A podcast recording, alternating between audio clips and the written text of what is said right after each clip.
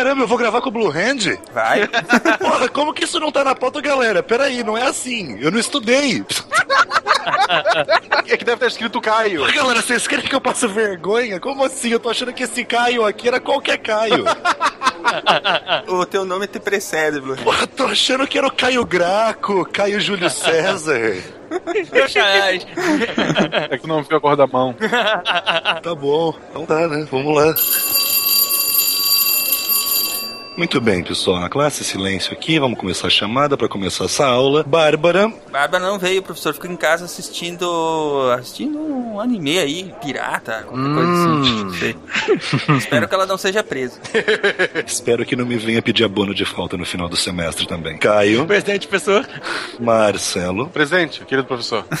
Tá distraído. Matheus. Ah, oi, eu aqui, professor, presente. Matheus, fica esperto no Marcelo pra ele ficar, sabe, menos distraído na sala. Pode deixar, professor. Só tem menino hoje, tá difícil. Clube do Bolinha. Tá, tá mesmo. Essa sala já, teve, já cheirou melhor. Nick. O, o Nick não, não veio, ele foi atrás de uma poção pra poder chegar a Roma. Poção. Uma Sei, poção. sei. Conheço essas posições que você viaja aí. Sei. Ronaldo Presidente. e Silmar. Presente e contente. Vamos falar sobre o que hoje, professor? Falaremos hoje de Roma, mas mais especificamente da Roma Antiga, mas mais especificamente do que os romanos da Roma Antiga chamavam de Roma Antiga. Os, os romanos da, da Roma Antiga chamavam de Roma Antiga. Sim, sim, porque a Roma que a gente chama de Roma Antiga, os romanos da Roma Antiga chamavam só de Roma. Ah, muito interessante. Muito bom.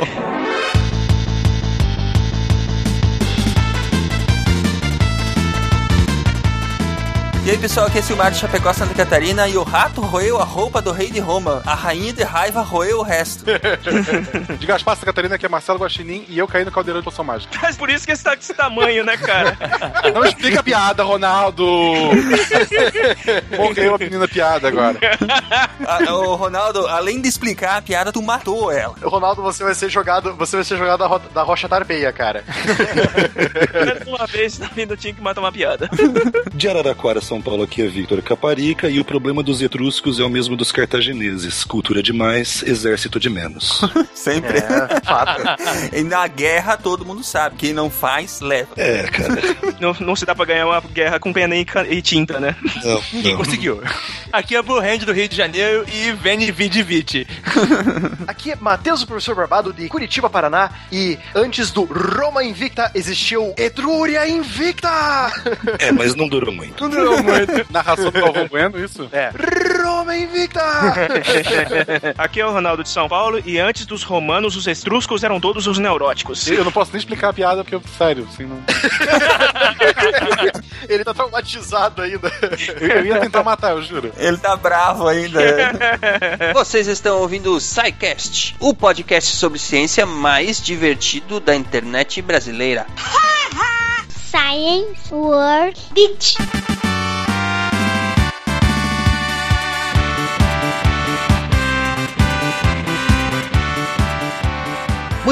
bem, ouvintes, bem-vindos à diretoria, sessão de recadinhos do SciCast. E aqui comigo hoje está o Thiago Mobilon, lá do Tecnocast. Bem-vindo, Thiago. Olá, olá, obrigado. Como é que estão as coisas lá pelas bandas do Tecnocast? Estamos aí gravando quinzenalmente o nosso programinha, né? Então, eu trouxe o Thiago aqui hoje porque nós estamos nessa parceria de divulgação, né, Thiago? Eu estarei lá falando do SciCast no Tecnocast e o Thiago veio aqui para falar para os ouvintes do SciCast sobre o trabalho dele lá no Tecnoblog, lá no Tecnocast, para que a gente possa aí ampliar os horizontes dos podcasts, né? Compartilhar ouvintes, compartilhar ouvidos e ver se todo mundo cresce um pouquinho, né, Thiago? Isso, é. O podcast é uma mídia um pouco difícil da gente divulgar, né? Não é aquela coisa que os nossos ouvintes saem divulgando no Facebook. Ouça esse podcast. Até porque tem muita gente que nem sabe o que é podcast, né? Ex- Exato, dá pra colocar ti- chamativos de Facebook também, né? Exatamente. Podcast. Então, Thiago, fala para os ouvintes do SciCast qual é, qual é o trabalho que vocês fazem lá no Tecnocast e onde que eles podem encontrar. O Tecnocast é um programa quinzenal, a gente começou ele ano passado, ele é uma evolução de um programa que a gente tinha antigamente no Tecnoblog, e é um programa que a gente fala sobre a tecnologia, sobre a inovação de um ponto de vista mais comportamental. Ah, a gente gosta de falar, lógico, sobre especificações técnicas e hardware e tudo isso, só que acho que isso é muito legal para quando você está escrevendo, está analisando o aparelho e tal.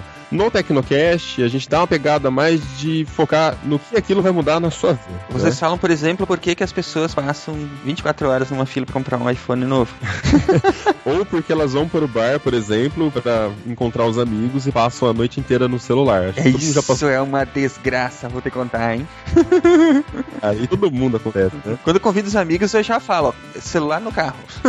É, tem aquela cadeirinha do celular na mesa, que paga a conta e tal, mas nunca dá certo Nunca isso dá. também. E uma coisa interessante, recentemente a gente fez um programa sobre amor em tempos de internet. Então é uma coisa que você não esperaria de um site de tecnologia. E a gente discutiu como as relações, os relacionamentos amorosos estão mudando, né? Por conta de celular, por conta de aplicativos, né? Como Tinder, o Happen, que agora tá na moda também. E foi um bate-papo bem legal que a gente fez sobre esse tema também. Verdade, e hoje a internet está presente na vida de todo mundo, né? Uns mais, outros menos, e que nem tu falou, o comportamento e as relações sociais mudam com, por causa disso, né? Muda, muda bastante, cara. É, é bem diferente mesmo do que era antigamente. A dinâmica é outra. assim. E, enfim, Thiago, onde é que é que o Tecnocast é publicado? O Tecnocast é publicado no SoundCloud. Você pode baixar a gente lá em soundcloud.com/barra Tecnoblog ou procura aí no seu agregador favorito também, Tecnocast. Tem no Pocket Cast, tem no iTunes, tem, enfim, todos os agregadores aí que o pessoal costuma usar também. Onde tiver que tá, tá.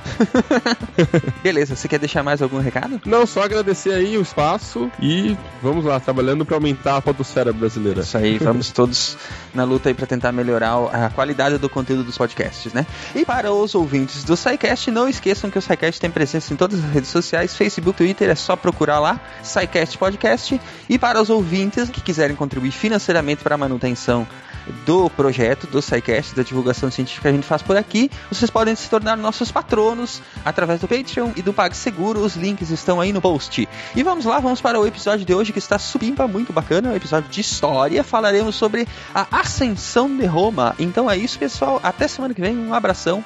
Diz tchau pro seu povo, Thiago. Tchau, tchau. Até mais.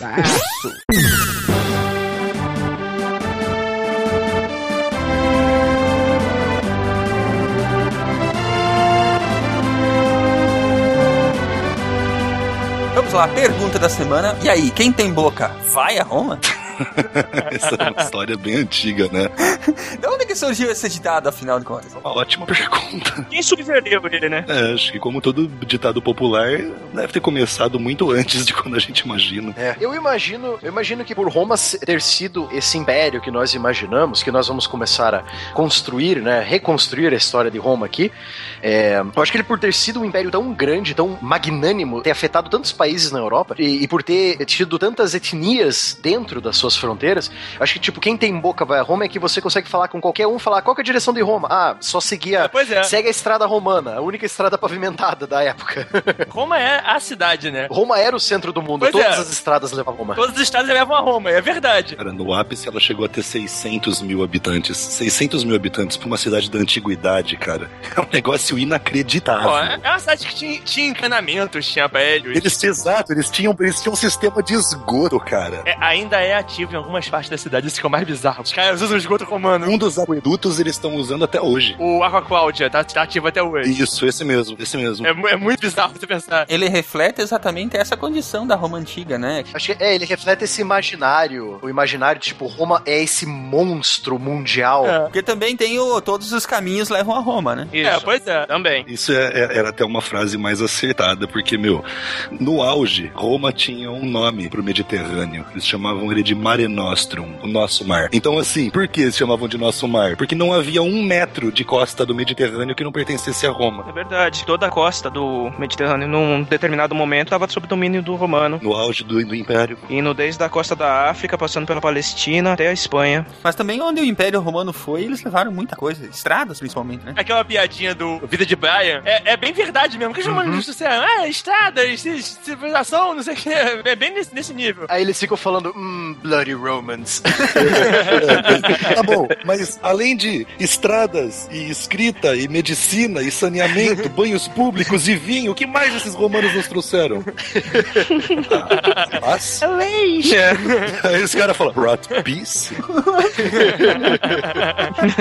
Eu, assim, só segundo o dicionário de provérbios, né, do Raimundo Magalhães Júnior, o sentido de quem tem boca vai a Roma é que a ideia é que não é difícil tu ir pra um lugar muito longe se que tu não, que tu desconheça, desde que tu não tenha acanhamento de estar pedindo informação. Ou seja, pra mulher é fácil pra Roma, né? O homem não pede informação. O homem sempre precisa da ajuda de uma mulher pra ir pra Roma. é, é pra ela perguntar onde é que é. Roma é pra lá? O homem nunca precisa de ajuda pra lugar nenhum. Ele vai, você vai chegar lá e já são outros 500. Ele sabe pra onde ele tá indo. Se ele vai chegar hoje ou daqui a um ano, o é quantas vezes ele vai errar o caminho. Não, não, ele não errou o caminho. Ele fez a rota dele. Ele queria passar por ali, você que não entendeu por quê. Tipo isso. Ele não tá perdido, ele tá indo exatamente pra onde ele queria ir. Eu tô indo pra Roma, tô indo pra Roma. Aí, ah, ah, errei ele, ah, vou virar à direita aqui. Puta que pariu, caí na Lutécia. Quem mandou virar à esquerda em Albuquerque? É.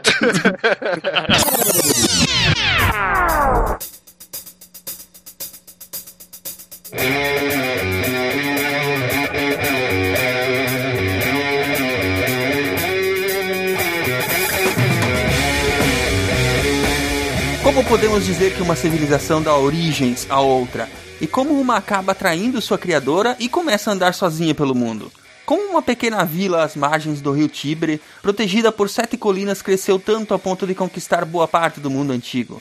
Da lenda de Rômulo e Remo, a queda nas mãos dos povos bárbaros do norte. Começamos aqui nosso conto de homens e deuses, sobre a cidade que não foi construída em um dia e que ditou os rumos da antiguidade, influenciando nações inúmeras gerações após seu declínio. Uma história de reis, políticos, generais, imperadores, benfeitores e tiranos, nobres, plebeus e escravos, conquistadores e conquistado. Nós que vamos morrer saudamos Roma, a cidade eterna das sete colinas.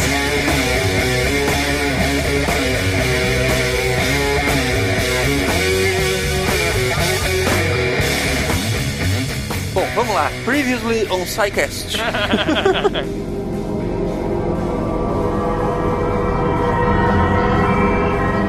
Matheus, onde que nós largamos a nossa turma falando sobre a história da humanidade? Nós falamos no, no cast passado sobre Alexandre o Grande, né? Até a sua morte, mas nós vamos voltar um pouquinho, né? Porque nós precisamos falar sobre uma das maiores civilizações que já existiu. Nós vamos falar sobre Roma, mas nós vamos falar de como surgiu Roma. Isso, então, é, nós temos que voltar um pouco na nossa viagem no tempo aqui, nós temos que voltar para a época em que a Grécia nem tinha conhecido ainda o nome de Alexandre o Grande. Nós temos que voltar lá pro nosso cast número 69, por favor, piadas não inclusas aqui. É, nós que voltar lá pro cast número 69 sobre Grécia Antiga, que foi durante esse período aí que nós vamos ver os primeiros sinais de Roma. Bom, eu só quero deixar uma coisa clara, que a gente vai chegar a falar do cruzamento dessas civilizações, a, a, a Grécia e Roma. É uma coisa curiosa, é, exatamente, não tem como não falar um pouco, porque normalmente os livros de história colocam assim, ah, Roma entrou em contato com a cultura da Magna Grécia no século III a.C. Mas não é bem assim. Os Não. etruscos já tinham contato com a Magna Grécia muito antes. Provavelmente através do comércio. Exatamente, sempre atrás do comércio. Comércio é, é a- é o portão de entrada de todo mundo. Cara, relações internacionais se dividem em dois grandes blocos, cara, comércio e guerra. É, não tem outra coisa, cara. Guerra também é comércio de uma forma torta. Sim, É. Exatamente, comércio de porrada. Qual é o período que mais ou menos nós vamos abordar hoje, Matheus? Então, nós estamos ali é, levando em conta as histórias que sobraram dessa época, porque essa época ela é bem. é, parece que os romanos, quando fizeram a República e o Império, parece que eles fizeram questão de deturpar o máximo possível desse período inicial de Roma, sabe? É porque ele é todo envolto em, em lendas também. Sim, Então, sim. rola um problema adicional que é o seguinte: em 380 ou 390, algum período entre esses 10 anos aí, antes de Cristo, os gauleses invadiram Roma e devastaram tudo. Como bons gauleses, né? Quando eu digo devastaram tudo, eu quero dizer que eles queimaram a cidade até o chão e só sobrou a cidadela do Monte Capitolino. Mais nada. Os romanos, inclusive, nessa época, tem um evento que o Tito Livio conta que eles realmente se reuniram e votaram de abandonar Roma. Tipo, a cidade não tem mais como reconstruir, vamos mudar pra Veios, cidade dos etruscos que a gente conquistou. E aí acabaram decidindo lá ficar por Roma mesmo e reconquistar. Mas o ponto é, nesse evento dos gauleses, tudo que tinha de historiografia e registros oficiais foi pro saco. É, tem essa aí também. Então, assim, É, quando você fala de historiografia romana feita pelos romanos, começa em 380 a.C. Então nós, nós temos que basear esse, esse nosso estudo, de mais ou menos essa época que o Matheus estava falando, 700, 750 antes da Era Comum, em o quê? Tito Livio, ah, o Tito Livio, quando fez as- a obra dele, ele se baseou em historiadores da época dele. O Públio Terêncio Varo. Varrão também. Varrão, né? Varrão foi um dos caras que. O Varrão foi quem estabeleceu a data, a Becondita, né? 753 a.C. Sim. 21 de abril, no caso. Isso, foi ele que estabeleceu essa data e ele estabeleceu também o período do reinado, 240 e alguma coisa anos, não lembro bem. Ah, é, se eu não me engano, sim. aham. É o período dos sete reis. Então toda essa parte que conta quando começou, quanto durou, quantos foram os reis, etc. A gente até tem no Tito Livio, mas o próprio Tito Livio puxa isso do Varrão, que é anterior a ele. Esses são os registros que mais ou menos sobraram. É o Sim. que tem pra hoje. É o que sobrou, no caso, né? Realmente não é uma evidência histórica boa, cara, mas é o que tem pra É hoje. tipo o Heródoto, o, o- o Heródoto falando do- da, da, da Guerra de Troia, sabe? Tipo isso, é. Plutarco falando do Alexandre, essas Isso, coisas. cara. Plutarco Não é o que a gente Alexandre. queria ter, mas é o que tem. Sobrou foram uma coleção de registros orais, né? Você vê, por exemplo, o Tito Livio escreveu a Biurbe Condita, a maior obra de historiografia romana, era imensa, gigante, era realmente uma obra escalafobética de grande, só que dela chegou pra gente uns 25%. Dois, três quartos dela se perderam pelos séculos, entendeu? Então é, é complicado. Quando a gente trabalha com historiografia da antiguidade, é tudo na base do que tem pra hoje. E, e- e o resto a gente tenta inferir com, o- com o, o, o restante do conhecimento que você tinha da época, né? Exatamente. Você pensar que, além do que a gente perdeu de perdeu pela história, quantas vezes documentos foram intencionalmente queimados porque Sim. desdiziam o que Deus falou, desdiziam o que o, que o imperador É, falou. claro. Ou pra limpar o nome de algum rei que fez be- besteira, né? Quando eram queimados, tá bom. O duro é quando eram adulterados. Pois é. Foi isso, né? Roma fez muito disso pra reescrever o passado dela. Exato, isso aí. Nós, então, estamos falando desse período que nós citamos, né? assim, 753 antes da Era Comum. E nós vamos começar falando ali da Península Itálica, né? Antes de Sim, Roma. Estamos sim. falando da nossa querida bota, que é a Itália hoje. Aquela linda e maravilhosa bota geográfica lá. Uma maravilha da natureza aquilo lá. Que de agora em diante, nesse cast, eu vou lembrar vocês toda hora que é a bota. A bota chutando a Sicília é uma maravilha aquela visão lá. É, beleza. O que, que aconteceu ali, Matheus? Cara, eu, não sei, cara, mas é tão engraçado porque aí você, aí você lembra que os sicilianos odeiam os italianos do continente, cara. Tem motivo, cara, tem motivo. E parece que a bota tá chutando a Sicília, então.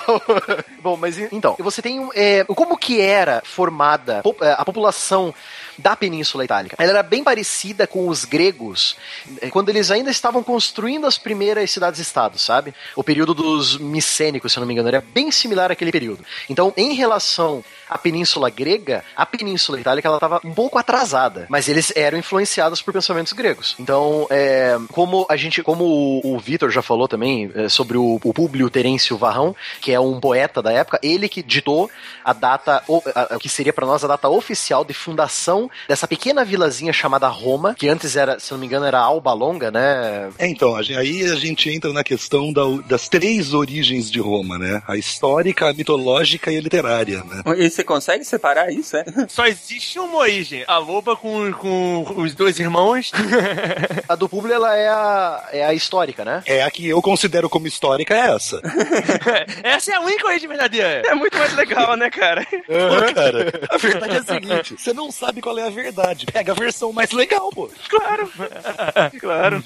Então, é, aí nós temos essa data aqui. Qual que é a data da fundação da Vila de Roma? Vila, pessoal, nós estamos falando de cidade ainda. Era uma vilinha, entre sete colinas ali, perto do rio Tibre. O pessoal se agregou ali vindo da onde? Isso é uma questão até complicada. A questão é a seguinte: quando você já tinha ali um monte de povos, você tinha os combrios, aqueus, volcos, rútulos, ausônios, sambinos. Então tinha muita gente ali convivendo naquela região. E, assim, embora isso seja um pouco controverso, não, não é total. Bom, acho que quase nada na historiografia é totalmente consensual, né? Acredita-se que o único desses povos que realmente é originário, assim, é, está lá desde antes de desenvolver uma cultura, são os etruscos. Seria o único povo, assim, nativo mesmo daquela região. Uma coisa que eu gostaria de, de entender é por que, que eles foram dali. Porque aquela região era fértil, aquela região era. Tem a questão das sete colinas, né? Ela era É, protegida. Em Sete colinas, você tem o rio Tibre e, e justamente Tigre, Tibre, Tibre, Tibre. Tigre, é, o- tigre. é O tigre é uma outro. puta sacanagem ter dois rios na antiguidade com nome tão parecido, né? Esse- Esse rio ele tinha uma, um estreito, uma baixa cruzável bem naquela região. Então isso tudo conjunto, que é onde eles fizeram a primeira ponte de Roma, a ponte Sublícia. Sublícia. Então assim, se você somar tudo isso, eu imagino que quem passasse por lá olharia e falaria, cara, ali dava uma cidade boa, hein? É, né? Vamos erguer acampamento aqui mesmo. É o que eu falo sempre pros meus alunos, principalmente do sexto ano, quando eu falo das origens das civilizações e tal. Aí eu mostrei o, o vídeo da introdução do Civilization 5. Aí eu sempre falo pra eles, pessoal, lembre-se, toda grande civilização antiga sempre surgiu na beira de um rio. Sempre. Sim. Então eu sempre peço pra eles Tem lembrarem. que ter água, né? Sabe uma coisa que eu tenho muita, muita, muita curiosidade pra, pra saber, é, pra, a- aliás, pra imaginar, né? Porque hoje em dia não tem nem muito como levantar esse tipo de informação. É, Eu queria saber como é que era, tipo, a, a vegetação. Você tinha árvores, você tinha mato, você Então, tinha... era pântano. Era pântano. Pra todo Mas lado. é ainda assim, hoje lá, ou, ou como, é que, se- como é que se sabe isso? Arqueológica, secava. ah, claro, aí nas camadas de sedimentos você vai saber o que tem, né? A gente tem algumas evidências disso aí. Então, assim, por exemplo, a, expansão dessas sete, de- dessa liga epitimonial aí, desses povinhos que se juntaram para se proteger dos etruscos, eles só começaram a se expandir para as regiões pantanosas depois que eles absorveram grande parte da cultura etrusca. O que, que isso tem a ver? A gente sabe que os etruscos já sabiam drenagem há muito tempo. Os etruscos eram muito bons em drenar terreno. Então, o fato de que os romanos só conseguiram se expandir para os pântanos depois dessa aquisição de cultura etrusca é um indício. E outra, no, no evento que eu comentei, até coincidência, né? No evento que eu comentei de 380 a.C., que os romanos estavam cogitando ir embora de Roma porque ia dar muito trabalho reconstruir a cidade queimada, você tem um general famosíssimo na história romana, Marcus Furius Camillus. Ele fez um discurso fenomenal, é um dos discursos mais incríveis que eu já li até hoje. Tá no Tito Livio inteiro e chegou até nós esse discurso, aonde ele dá um sabão na população romana inteira e fala: "Meu, os nossos ancestrais drenaram essa porcaria de chão do pântano e a gente tá com o corpo mole pra reerguer prédio". Então, o fato de você ter ele falando isso em 380 antes de Cristo é mais um indício de que de fato era mesmo tudo pântano por ali antes. Mas qual que era, a- a- vamos dizer assim, qual que era a engenharia disponível na época pra erguer esses prédios, afinal de contas? Pra, pra, come- pra eles começarem aí. Começou como vila, mas já, já se tinha conhecimento pra fazer, por exemplo, é, colunas, esse tipo de coisa, ou isso foi posterior? Sim, veio, as colunas veio, ve- era uma coisa conhecida dos gregos já, se eu não me engano. Sim, sim, sim. Como os etruscos ab- absorveram isso dos gregos, conforme foi, foram trocando, fazendo troca de cultural entre os povos, os romanos foram absorvendo isso e incorporando pra eles. Porque é interessante a gente é, é interessante a gente situar aqui também, né? Qual era o nível de desenvolvimento tecnológico que estava disponível na época, né? Ó, o nível tecnológico na época era o seguinte: os etruscos sabiam fazer prédios com dois andares. E por isso eles eram considerados por toda a antiguidade como o povo das torres. É. Muito bom. Esse era o nível tecnológico da galera na época. Dois andares, cara, é uma torre. Não, aí você imagina, os etruscos sabiam fazer isso. E, e as outras tribos, que eh, não eram ainda é, reinos, eram tribos mesmo, da Itália ali mais pro sul do- da, da região da, da Etrúria, eles não sabiam fazer isso. Então os etruscos ensinaram pra essa galera, entendeu? Então o- a, a porta de entrada da tecnologia dos romanos foram os etruscos, como outras coisas também, É, né? Os etruscos fizeram na, na, na Península Itálica o que os árabes fizeram na Europa. Eles tinham contato com um outro povo mais distante que tinha um avanço tecnológico grande e eles fizeram o comércio desse avanço tecnológico. Como os árabes fizeram com o conhecimento chinês que levaram para a Europa e um monte de coisa que a gente acha que árabe inventou eles trouxeram da China, da mesma maneira os etruscos, eles por que, que eles eram esse super povo todo aculturado? Porque eles eram quem estava em contato direto com a Magna Grécia. Eles eram quem verdade. fazia comércio com essa galera. Então, tudo que era novidade da Grécia chegava neles primeiro. Bom, mas então, vocês falaram do- tanto dos etruscos, né? E- esses, no caso, então, eles podem ser considerados os primeiros senhores da Itália. Sim. Completamente. Principalmente depois que eles un- unificaram e. Quer dizer, unificaram não. Que eles conquistaram os outros povos, né? Eles foram Roma antes de Roma, que depois foram Isso. pisados por Roma. O grande lance é o seguinte: ao contrário de Roma, os etruscos nunca foram uma nação. Eles sempre foram uma liga de cidades-estados que as únicas relações que essas cidades tinham eram de comércio, mais nada. Não havia um governo unificado, não havia. Eles tinham uma certa ligação com a religi eh, através de religião também, mas, mas um estado unificado eles não eram. Exato. Então, tipo, se duas cidades-estados etruscas fossem pra guerra, azar delas, as outras dez ficavam de boa. Não é problema de todo mundo. Não é como Roma, que as sete tribos, as sete vilas ali do, do monte, decidiram que o problema de um é problema de todos. Entendeu? Efetivamente, elas se forma... Roma se formou como uma nação. Uniram forças pra conseguir manter, né? Roma se uniu como reino melhor do que a, a, a Etrúria, porque a Etrúria era, como, como já foi Sim. dito, ela era essa, essa liga, a Liga Etrusca, Liga de Cidades-Estado, que se uniram por conta de comércio e, e- e religião, mas tipo, ah, as, as cidades ao sul inventaram de ir pra guerra, as cidades ao norte estão de boa lá, cara, vocês que se virem aí, a treta Exatamente. de vocês. Então, cidades, cidades-estado. Quem mandou inventar guerra aí vai o de vocês. Se vocês quiserem que eu participe, pode me dar um dinheirinho aqui, que a gente pensa no caso de vocês. Exatamente. Mande, mande ouro que a gente vai pra guerra. É, isso aí.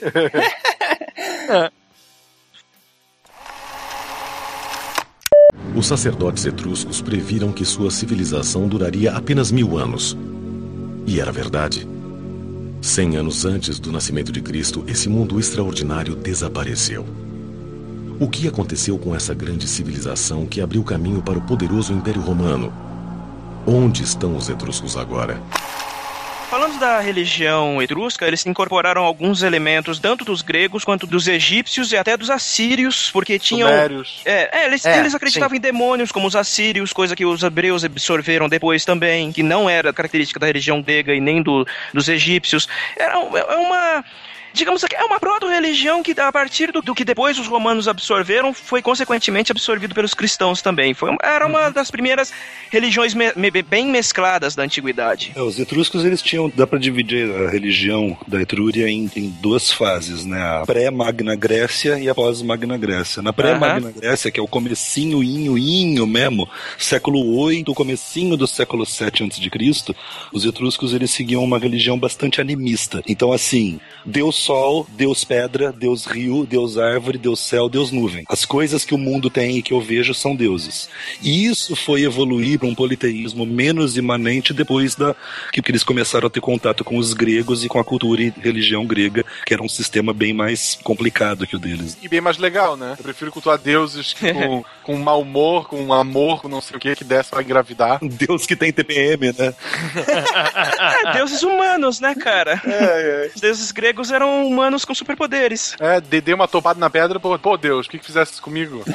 né? Mas um deus grego ele ia descer e ia te sacanear pra você aprender a não topar na pedra. E, e- ia não reclamar com os deuses. Ia, ia pegar tua mulher, era, era, era Não, perigoso. ia cara. ser horrível, cara. Ia ser horrível. A pior coisa que podia acontecer contigo na antiguidade era trombar com Deus. Pô, tu chega, chega em casa, vê que tem alguém, pega um, sei lá, uma espada pra ver os Zeus com a tua esposa. Desculpa, senhor. Pô, foi mal aí, Zeus. Deve ter sido até engraçado, né? Você pensar assim, se um, um grego politeísta encontra um cristão antigo, né? Aí ele, não, porque eu quero encontrar Deus. Tá louco, cara? Encontrar um Deus aí, tá maluco? Tá maluco, cara? Ele vai ligar sua mulher, cara. Ele vai te ferrar. pra que isso? Dá um mó trabalho, cara. Cara, ele vai provavelmente pegar sua mulher e te transformar num caranguejo. E ele vai pegar tua mulher e se transformar num boi ou alguma coisa maluca assim. Antes da gente avançar, eu só quero deixar duas referências visuais importantes que vão estar nos links aí do post, que é o Jacron, que retrata esse período, né, dos Não estão pagando a gente ainda, mas a gente Ainda continua não. divulgando eles. Aliás, a gente que devia pagar pra eles, né, pelo trabalho Verdade. muito bem feito. Não fala isso, cara. Edita isso.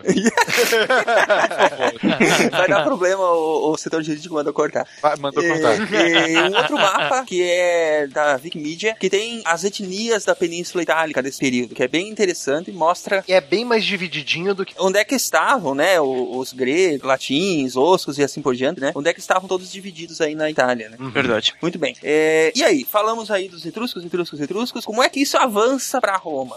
Então, começa exatamente com os etruscos. Eles chegaram até a, a região um pouco mais no sul da Itália, a região ali do Eptimônio. Eu falo um pouco mais no sul, porque a Etrúria é bem no norte da Itália. Sim, sim. Essa região existe até hoje, conhecida como Etrúria? Sim, até hoje é chamada de Etrúria. E a capital dela, por sinal, a capital da região Etrúria, na Itália atual, é Florença. Então, e tem mais uma ainda. Etrúrio vem de. Esse E é uma partícula que saiu do latim, do ex latino, porque eles originalmente eram os tuscos, da onde veio o nome da região hoje, que é a Toscana. Toscana. Piada, a piada tá vindo, gente. A piada tá vindo. Toscana. É os toscos. Era basicamente os toscos, porque a região deles hoje é a Toscana. O- Eles estavam dec- eles estavam em assembleia decidindo o nome, aí um gritou três, outro seis, doze, etrusco. Essa foi muito pior que a minha, Cara, eu confesso que até o 12 eu não tava entendendo onde- o Marcelo queria chegar. É pra isso que a gente paga ele, gente. Fez Solta palmo, aí. fez. Nossa, Solta a vinheta. Parabéns, parabéns, cara. Eu tô Obrigado. impressionado, tô impressionado. Nossa, nem eu esperava essa, cara. Ai, ai. Enfim, é por isso que a Toscana chama Toscana, porque era a antiga Etrúria e tal. Mas enfim, o ponto é: os etruscos, eles primeiro deram uma expandida boa pela Itália, e depois eles perceberam que expandiram mais do que conseguiriam consolidar e retraíram esse movimento de expansão. Nessa retraída, que a gente não ocupa mais territórios que a gente ocupava antes, a galera desses territórios ocupados se unificou. As tribos ali dos dos Sete Montes, ou a galera epitimonial da, da Itália, se juntou e falou: bom. Eles foram embora, mas eles vão voltar. Que é aquela área que visualmente seria mais o centro-sul da Itália. Isso, isso, Isso. mesmo, É ali centro-sul. da região, é, na região ali dos povos latinos, os latinos. Então foi após um período de dominação etrusca e temendo o próximo que essa galera se unifica, sete, sete povos, sete tribos. É, porque eles pensam, eles pensam assim, né? Tipo, os caras tão. Os caras saíram. Vai que eles inventam de voltar. É, E eventualmente inventaram. Eventualmente ah, foi uma ótima predição, porque pouquíssimo tempo depois eles voltaram mesmo. É. é claro que isso ia acontecer, né? Se os caras não iam sair de bobeira, se os caras Não. saíam, é, eles não iam abandonar pra sempre, eles iam tentar voltar Exato. alguma hora. Só que quando eles voltaram, aquelas sete tribos estavam organizadas em torno do Monte Palatino e se batizaram. Já tinham uma muralha. Já tinha um sistema de, de rei já também? Tipo, já tinha um. Então, isso é uma questão de- é, complicada de definir. A gente vai trabalhar com a versão do Varrão, né? Porque não tem outra. Sim. Então, antes até de falar da versão do Varrão, uma coisa legal. Todo mundo sabe que Rômulo e Remo, na mitologia, é, fundaram Roma. Na verdade, Romo, matou Remo e fundou Roma com o nome dele, né? Isso, é. Eles discutiam em qual, em qual das colinas que eles iam fundar a cidade, e o Romo ficou Isso. puto e falou, vai ser na minha. Exato. Seu burro, vai ser na minha, e matou o irmão. Qual que é a lenda exata aí, Caio? Você consegue contar? Cara, a lenda exata, assim, eu não lembro o nome da deusa, mas a parada é a seguinte: os dois são filhos de uma, são filhos de uma mulher que foi estuprada por um deus. Viu? Como sempre, né? Por que não? Claro. E ela, deu, ela teve, teve os dois gêmeos. Foi por Marte. Ela abandonou os dois, os dois meninos pra, pra morrer no, no coisa, só que o Deus mandou a loba cuidar dos meninos. Isso. Por que não? A loba criou os dois meninos e quando eles foram adultos, criados pela loba, eles foram fundar a cidade e um resolveu matar o outro pra fazer a da, da colina. Que é bem chocante, né? Tipo, a versão Adão e Eva deles tem dois homens. é bem, pô, família brasileira chocada com a história. E Caim, Caim matou Abel? Não, não nem, nem Não, pouco parecido. nada ver. É, Exato, né, nada. cara? Super original essa, esse, esse trope aí. Como que são as coisas, né, cara? Ah, então, Caio, o deus que, que foi lá e fez serviço na mãe deles lá era o Marte, deus da guerra. Tanto Ah, que- eu achava que era, eu não me lembrava, mas eu achava que era. que os romanos, além de serem apelidados carinhosamente pelos povos conquistados de filhos da loba, Eu achei que você ia falar outra coisa. eles se autoproclamavam é, filhos de Marte, filhos do deus da guerra. Uhum. É o que explica muito do comportamento expansionista deles. Isso explica muita coisa do comportamento deles, pois é. Exato. E aí, então, esse lance de você primeiro faz um sulco que vai marcar onde vai ser a muralha, e depois você define a extensão do que os romanos chamavam de pomerium, que é o pós-moerium, o pós-muros. Que é a extensão do seguinte: até aqui é cidade, daqui pra lá é campo rural. É campo rural controlado por nós, né? Isso, Ager, né? Que os romanos chamavam de Ager. E onde vira- viviam os agrícolas. O lance é esse costume de você fundar uma cidade, fazendo o sulco da muralha primeiro e definindo o Pomerium, a extensão da, da cidade que os deuses vão proteger, isso é um costume etrusco. As cidades etruscas eram fundadas assim. Então Roma foi fundada com uma tradição etrusca de fundação. Segundo Varrão, 753 antes de Cristo, 21 de abril de 753 é a fundação de Roma com a coroação do rei Rômulus, que é o primeiro rei de Roma e o único que não foi eleito, o único rei romano, a gente já chega nisso porque teve reis etruscos, que não foi eleito pelo povo. Foi feito pela Luba, né? Ou por ele mesmo, já que ele matou o irmão. Foi eleito pelo Tacape, que rachou a cabeça do irmão dele. Isso faz parte da, da lenda, né, de- da fundação de Roma. Mas é, o- o- existe uma data em que a gente pode dizer que é mais fidedigna, por assim dizer, em que a gente pode considerar que ali sim já tinha a união das vilas e tal. Aquilo ali já era Roma, politicamente, vamos dizer Então, assim. Veja bem, quando, quando a gente fala de, de história e não de literatura e de mitologia, de, você, nunca uma cidade é fundada num dia específico dia, de um mês, é. de um ano. Ah, mas um período, né? Exato, então assim, a gente costuma, a gente, né, a gente da área da literatura, que é a minha área, costuma, o pessoal que trabalha com latim, costuma definir, muito oportunamente para nós, que você, o que define onde começa e onde termina Roma é o idioma dos romanos. Começa a ser Roma quando eles começam a falar latim, deixa de ser Roma quando deixa-se de falar latim. Então, aí você pode colocar que Roma durou mais ou menos do século 8 antes de Cristo até 9, vai, 9. Pro latim arcaico 9 antes de Cristo. 9 antes de Cristo até século 6, mais ou menos depois de Cristo, que é quando já tava todo mundo falando latim vulgar, não era mais o latim mesmo. Já que eles tava falavam. misturado com as línguas bárbaras já, né? Exatamente. Uhum. Então, assim, dá pra gente colocar assim, Silmar, de século 9 antes de Cristo é quando você pode falar, aquilo é um povo que, se não é Roma, serão os romanos em pouco tempo. É, já dá pra se definir como uma proto-Roma. Assim, e assim, mesmo o idioma deles drenou muito do etrusco. A palavra populus, que a gente usa hoje como povo e população em português, é etrusca, não é latina. Ela ocorre no idioma etrusco muito antes de ocorrer no latim, e os etruscos não, cham, não usavam essa palavra para população em geral. Populus para os etruscos eram só população militar. Hum, é tipo o contingente militar, né? Só que na Roma, como todo mundo era militar, Todo não mundo era militar. É, né? mais Aí não fazia diferença. Ou você é militar, ou você não servia pra nada. É, então, essas forças militares na Roma chamava só forças, né? Matheus, e- e o que mais que entrou nessa mistura aí, hein? De povos, de, de, de- Enfim, veio gente refugiada em Troia, veio várias coisas aí também. Então, pois é. Usar o Vitor como referência, Vitor, se você não se importar. Não, não, eu não tava vivo na época, não, cara. Ah, tá. Eu tô ficando velho, mas ainda Ele é, não. o, ele é o vigia, cara. Ele tá vivo, sim. Então, é, tem essa lenda também que o, o próprio Romulo e Remo eles poderiam tra- é, traçar a linhagem da mãe deles, que foi.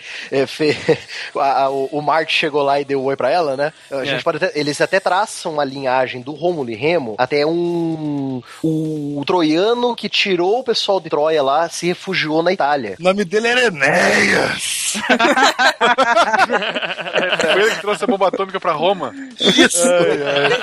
O nome dele era Enéas. Herói Isso. troiano. Sim, então, essa é a versão. Eu não sei se ela é a versão. Ela é a versão. é, Era a versão literária do Virgílio. Do Tá na Virgílio. Da Eneida. na Eneida. Então nós temos essa, essa versão literária que o Virgílio, que é um, ele é um poeta e, e literário romano, né? Ele fez essa história das origens de Roma, né? Então é uma história de literatura. Então ele fez essa origem do Enéas, que é um herói é, troiano. É, Levando o seu povo depois da derrota de Troia para fundar um outro, é, para se refugiar em outro lugar, criar uma outra civilização, né, um outro, um outro reino. E eles traçam a linhagem do Romulo e Remo direto para esse Enéas, pra esse É, herói o- troiano. o- o- porque assim, o Virgílio, ele achava que o povo ser descendente só de Marte não tava bom. Não bastava, né? Precisava ser descendente de Marte e de Vênus. Ele precisa ser descendente de Marte, de Vênus, dos troianos, pra poder ter raiva total dos gregos, né, cara? Exato. Então, assim, Enéas, o herói da Eneida, tal, general troiano, ele era filho da deusa Vênus Uhum. e do rei Príamo. E quando Troia é destruída, ele junta a galera, pega a família dele, seu filho Ascânio, bota num naviozinho e vai ali pra, pra, pra, pro Lácio, guiado pelos deuses. Tem toda a Eneida, uma história bem legalzinha. É, só não peguem a tradução do Manuel Dorico Mendes, que eu acho ela muito chata. Mas enfim. é, hum, e aí ele chega em Roma, funda a Alba Longa, de Alba Longa Lavínio. Posso estar confundindo a ordem das duas cidades. Ele vai ter o filho Ascânio, o Ascânio vai ter outro filho, e esse outro filho vai ter um outro filho, que vai chegar no rei Númitor, de Alba Longa. É esperado, né? Aí chega no Reino Mitor e a gente já chega na Terra-média, né? Com os, os Númenores. Dá pra resumir essa ordem gigantesca de descendências assim. Enéas sai de Troia, chega com a sua descendência na Itália, sua descendência vai chegar até o rei Númitor. O rei Númitor é deposto por, por, por seu irmão, que aproveita que a Silvia Rea, o nome da mãe do Rômulo e Remo, É isso. aproveita que ela tava grávida e fala, "Não, vamos descartar essas crianças, né? Não convém. Não tem necessidade nenhuma de filho de, de, de rei deposto, né? Isso se fosse hoje ia dar uma confusão. Pois é, posteriormente Rômulo e Remo se reúnem já adultos, depõem o seu tio déspota do trono e recuperam o trono de Alba Longa para Númitor. Então, assim, o ponto que o, que o Virgílio queria fazer na, na Eneida é que os romanos têm dupla descendência divina. Eles descendem de Marte e também de Vênus. Roma nasceu às margens do rio Tibre, por volta de 750 a.C. Naquela época, havia várias cidades gregas que tinham se estabelecido na costa da Península Itálica. Então Roma, que entretanto era tão pequena quanto um recém-nascido, começou a crescer imitando o modelo dessas prósperas cidades-estado gregas. A influência das cidades gregas era tão forte sobre os romanos que estes afirmavam ser descendentes dos heróis da Guerra de Troia. Dois dos principais heróis foram Aquiles e Heitor. Mas os romanos diziam ser descendentes de Heitor, ou seja, de um troiano. Essa história remonta a Enéas, um herói troiano, filho de Vênus, que abandonou a cidade de Troia em chamas e viajou milhares de quilômetros até chegar à Península Itálica, onde um de seus filhos construiu um novo reino. Anos depois, os gêmeos Rômulo e Remo nasceram. Eles eram descendentes de Enéas. Isto significava que um dia iriam crescer e governar o reino. Então, para evitar isso, o ambicioso rei Amúlio, tio de Rômulo e Remo, decidiu abandoná-los num cesto na beira do rio Tibre. Reza a lenda que eles foram encontrados por uma loba chamada Lupa, que descobriu os dois meninos recém-nascidos e os amamentou como se fossem seus próprios filhotes para mantê-los vivos. Quando Rômulo e Remo cresceram, quiseram fundar uma cidade, mas tentando definir os limites da cidade, os irmãos brigaram e Remo morreu. Foi assim que Rômulo proclamou-se rei e fundou a cidade a que chamou Roma, como seu próprio nome, Rômulo. Na mitologia, Rômulo e Remo eram filhos de Marte, deus da guerra. Por isso, em suas veias corria sangue poderoso e muito agressivo. Mas por outro lado, Enéas, o tataravô dos meninos, era filho de Vênus, a deusa do amor e da beleza. Digamos que todos os romanos foram fruto de uma mistura altamente explosiva da guerra e do amor. Então, vocês comentaram aí que então Roma, por assim dizer, se formou a partir da fixação desses povos. Tinha tudo isso aí na mistura, tinha grego, tinha etrusco, tinha os próprios italiotas, né, que são as populações mais nativas dali da, da, da Itália, Que né? são os sabinos, os úmbrios.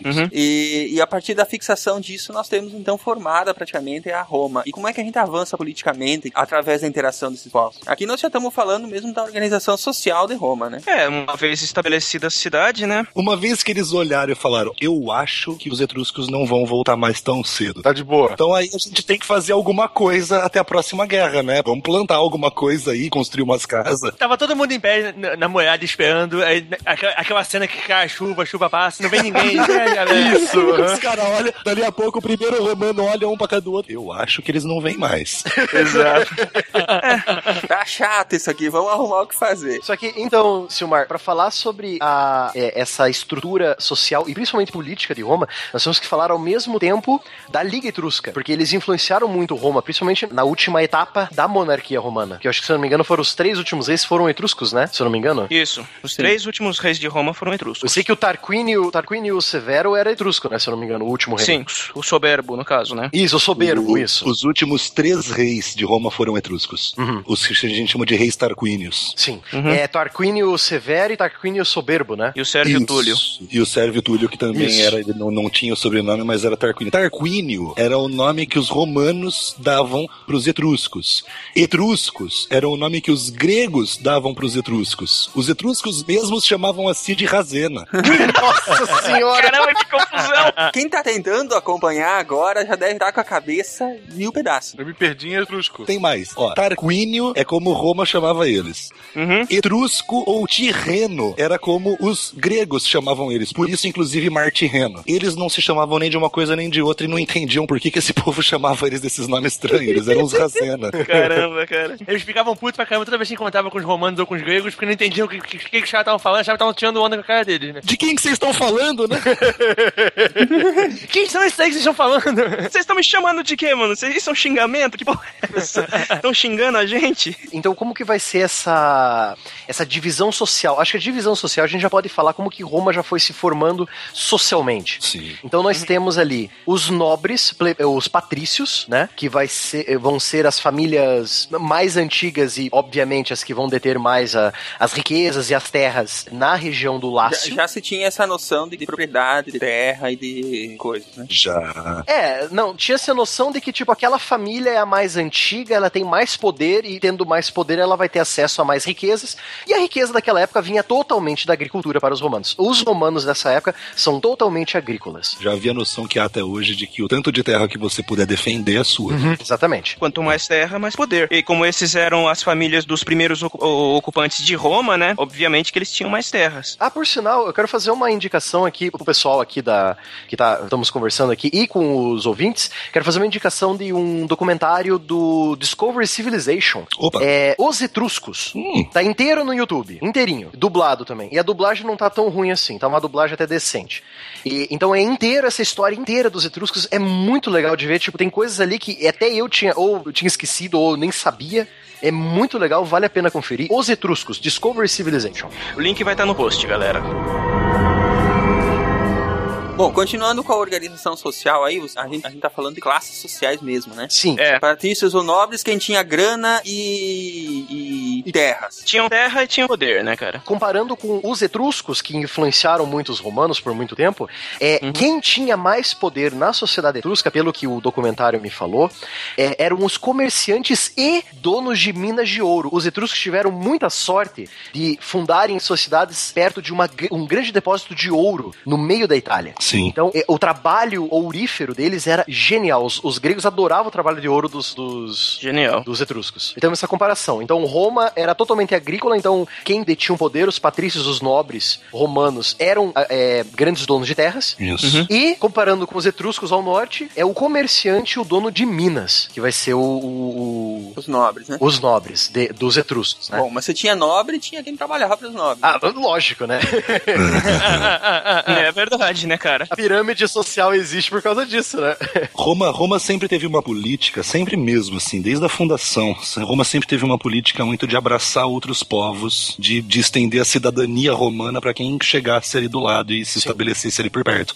Tipo, num, nunca foi muito difícil ser cidadão romano. Aí é na primeira parte, né? Isso, no começo. no começo de Roma, porque depois, Isso. quando a gente for ver Senado e Império, você se tornar cidadão romano, você ter os direitos romanos, ser, tipo, se chamar, não, eu moro em Roma, eu sou romano, vai demorar muito, vai, vai depender de muita coisa. Na época, por exemplo, de Júlio César, ele, está, ele, ele esticou a condição de romano para todo o império. Quem morava na Sim. Espanha era romano. Era romano. Entendeu? Mas antes disso, bom, enfim, o ponto é que aí eles foram juntando povos, agregando um pessoal ali, e isso foi crescendo em número. Quando você cresce em número, você consegue ter uma agricultura maior, você consegue ter mais gente, E mais exército também.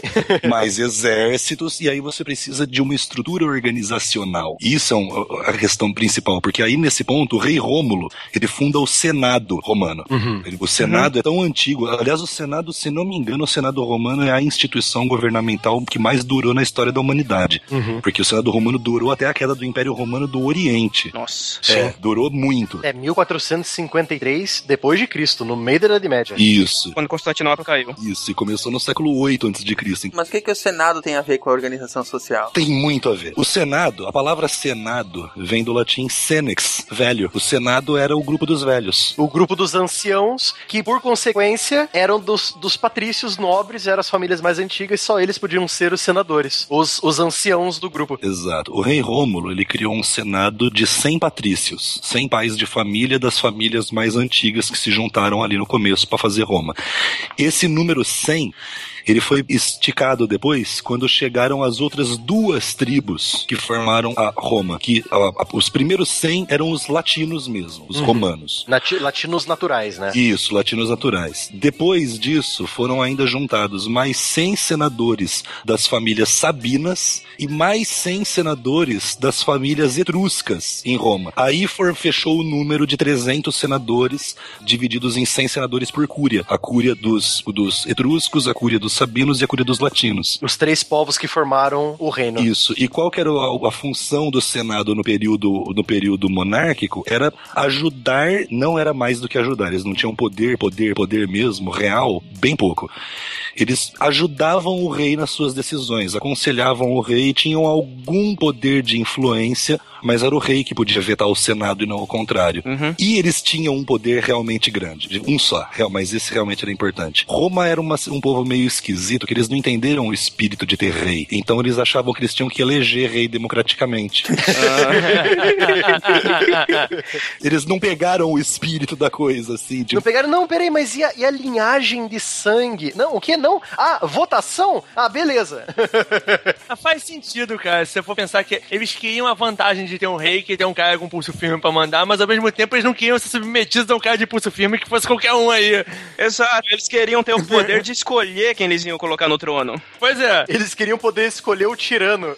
É, eles, exatamente, eles queriam um tirano que eles pudessem escolher quem é. Exatamente, eles não queriam correr o risco de um rei muito foda dar luz a um rei muito ruim e que tem direito de ser rei porque é filho do rei foda. Virar rei, pois é. Isso, exatamente. E a gente sabe pela história que isso é bem comum, né? Isso tem alguma, tem alguma, ah, alguma analogia com tempos mais modernos, onde, onde existia uma monarquia eleita? Já existiu isso nos tempos modernos? Ah, monarquia eleita existia, existia na Idade Média, Silmar, no, durante o- a existência do Sacro Império Romano, que não era nem império, nem sacro e nem romano, porque era no meio da Alemanha.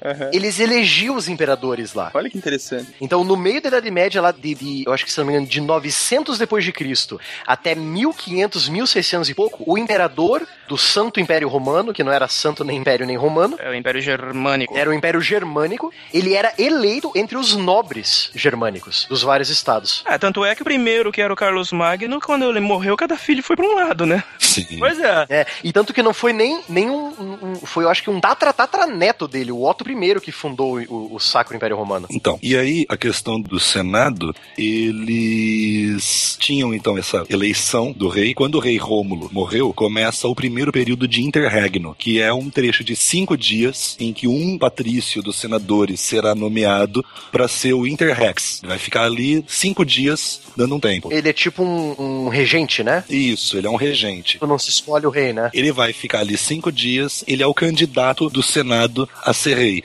Esse candidato tinha que ser aprovado, indicado pelo Senado, ou seja, ele já vinha com a aprovação do Senado, e ele tinha, e aí a gente não sabe se tinha mesmo, ou se isso é a versão bonita que os romanos dão pro seu próprio passado.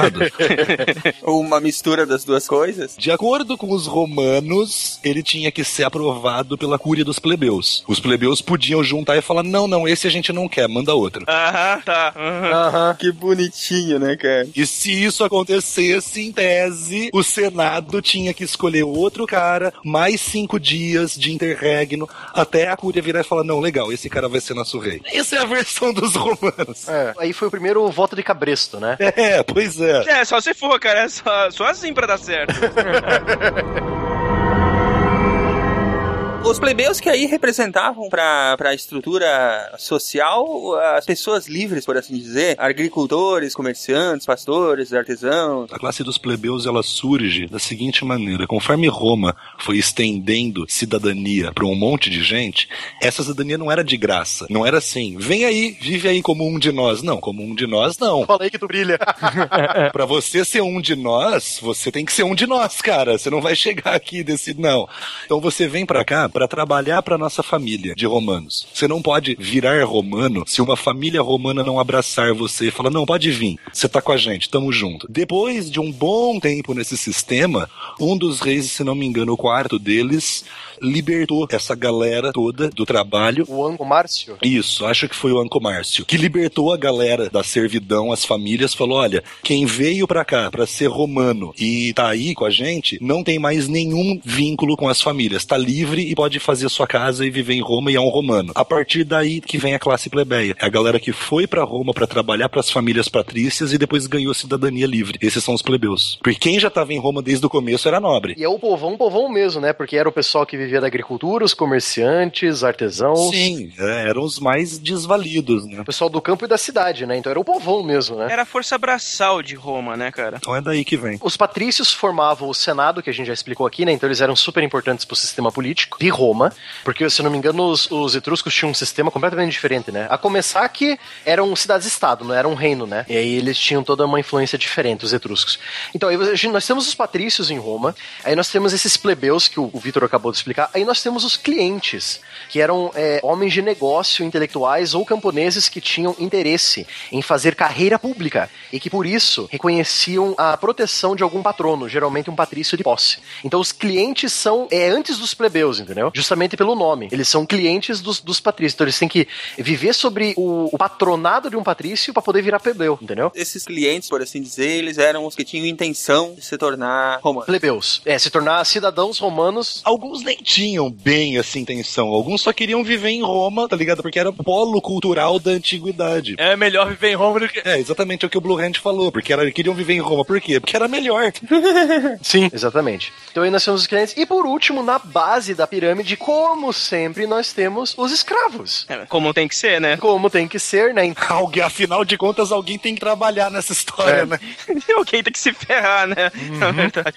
Então, esses escravos eles eram conquistados por guerra ou até por, por situação social de, por exemplo, ah, eu estou devendo muito para um patrício, você vira escravo, entendeu? Eu tenho, eu, tenho, eu tenho muito amigo escravo de banco hoje em dia. É bem complicado. É mais ou menos a mesma coisa, é parecido. Isso, também é. Verdade. É bem complicado. É bem parecido. Então, aí você tem os escravos por guerra, que era a maioria, então os romanos começaram toda essa ideia de expansão, filhos de Marte e guerra pra tudo quanto é lado, então vamos conquistar a terra. Mas era escravo, escravo mesmo. Não era escravo tipo bonitinho, o cara podia ir e vir. Era escravo. Não, não, não, ele é escravo, ia escravo mesmo. trabalhar a terra e se foder e O pronto. cara era um produto. Ele era comprado no mercado de escravos e tinha que obedecer o dono. Lógico, aí o dono tinha que dar roupa, comida, Não tinha que não deixar morrer só, basicamente, né? tinha que não deixar morrer. É. É, porque se, se morrer, perde dinheiro, né? Exatamente isso, cara. O único interesse que o dono tinha no, no escravo era proprietário. Tipo, ele não, ele não deixava o escravo morrer pelo mesmo motivo que um pecuarista não deixa os bois morrerem. Sim, exatamente. Porque vai dar prejuízo. Pois é. Então, esse é o sistema é, romano de sociedade que vai continuar durante todo o período romano. Então, é patrícios no topo, plebeus, clientes e os escravos embaixo, no fim da, da pirâmide. E, se eu não me engano, a maioria da população era plebeia, se eu não me engano. A maioria Verdade. esmagadora de Roma era plebeia. Esse período aí, sim, os plebeus eram a maioria esmagadora. Sim. Os escravos se tornam a maioria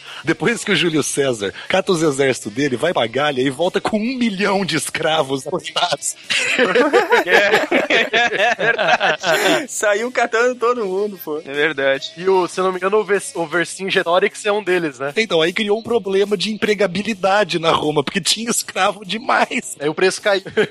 E pior que esse problema só foi aumentando, principalmente séculos depois, quando a maioria dos, dos escravos viraram cristãos.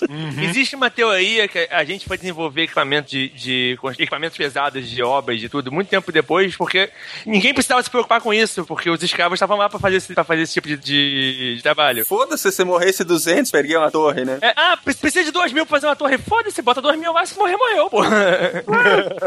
Pega 3 mil aqui e fica com o troco. Flechas custam dinheiro, escravos são baratos. Exatamente. É. Em seus primórdios, Roma era governada por reis. E quando um rei morria, a elite se reunia para eleger um sucessor. Isso quer dizer que, em Roma, o poder sempre esteve nas mãos da elite. E essas pessoas eram os patrícios. Os patrícios eram os cidadãos que pertenciam às famílias mais antigas da cidade. Um grupo de patrícios, geralmente os mais sábios e experientes, formavam um conselho que limitava o poder supremo do rei. Esse conselho era conhecido como Senado. O Senado romano foi ganhando poder e prestígio, até que em 510 a.C., um rei particularmente mau foi deposto, e o Senado proclamou que nunca mais Roma teria um rei. É, comparando com os etruscos ao norte, que influenciaram muito Roma, e nós já, já podemos puxar depois disso os últimos reis romanos, né? Então, como que tava os etruscos ao norte? É, como a gente já disse, eles eram uma liga de cidades-estado, ou seja, eles não, não era um rei da Etrúria, eram vários reis, vários governantes cuidando de cada cidade. Eram cidades diferentes que basicamente só comerciavam entre elas. E, e mais ainda, além de se não era uma liga, os etruscos eram três ligas de cidades-estados diferentes. A que a gente conhece é a do Decápole, que é a liga mais famosa, mais poderosa, a que mais interagiu com Roma. É que tinha mais cidades, né? Se eu não me engano, ela tinha 12 cidades, né? E chegou, chegou aqui, alguns historiadores chegam a contar como 15, mas muita gente acha que não faz sentido porque havia muita referência ao número 12 no Império Etrusco. mas o, eram três ligas. O 12 deles é o 13 do Zagalo, né? Isso. tipo isso. tipo isso. Tá bom. Então, assim, eram três ligas etruscas, não era uma e.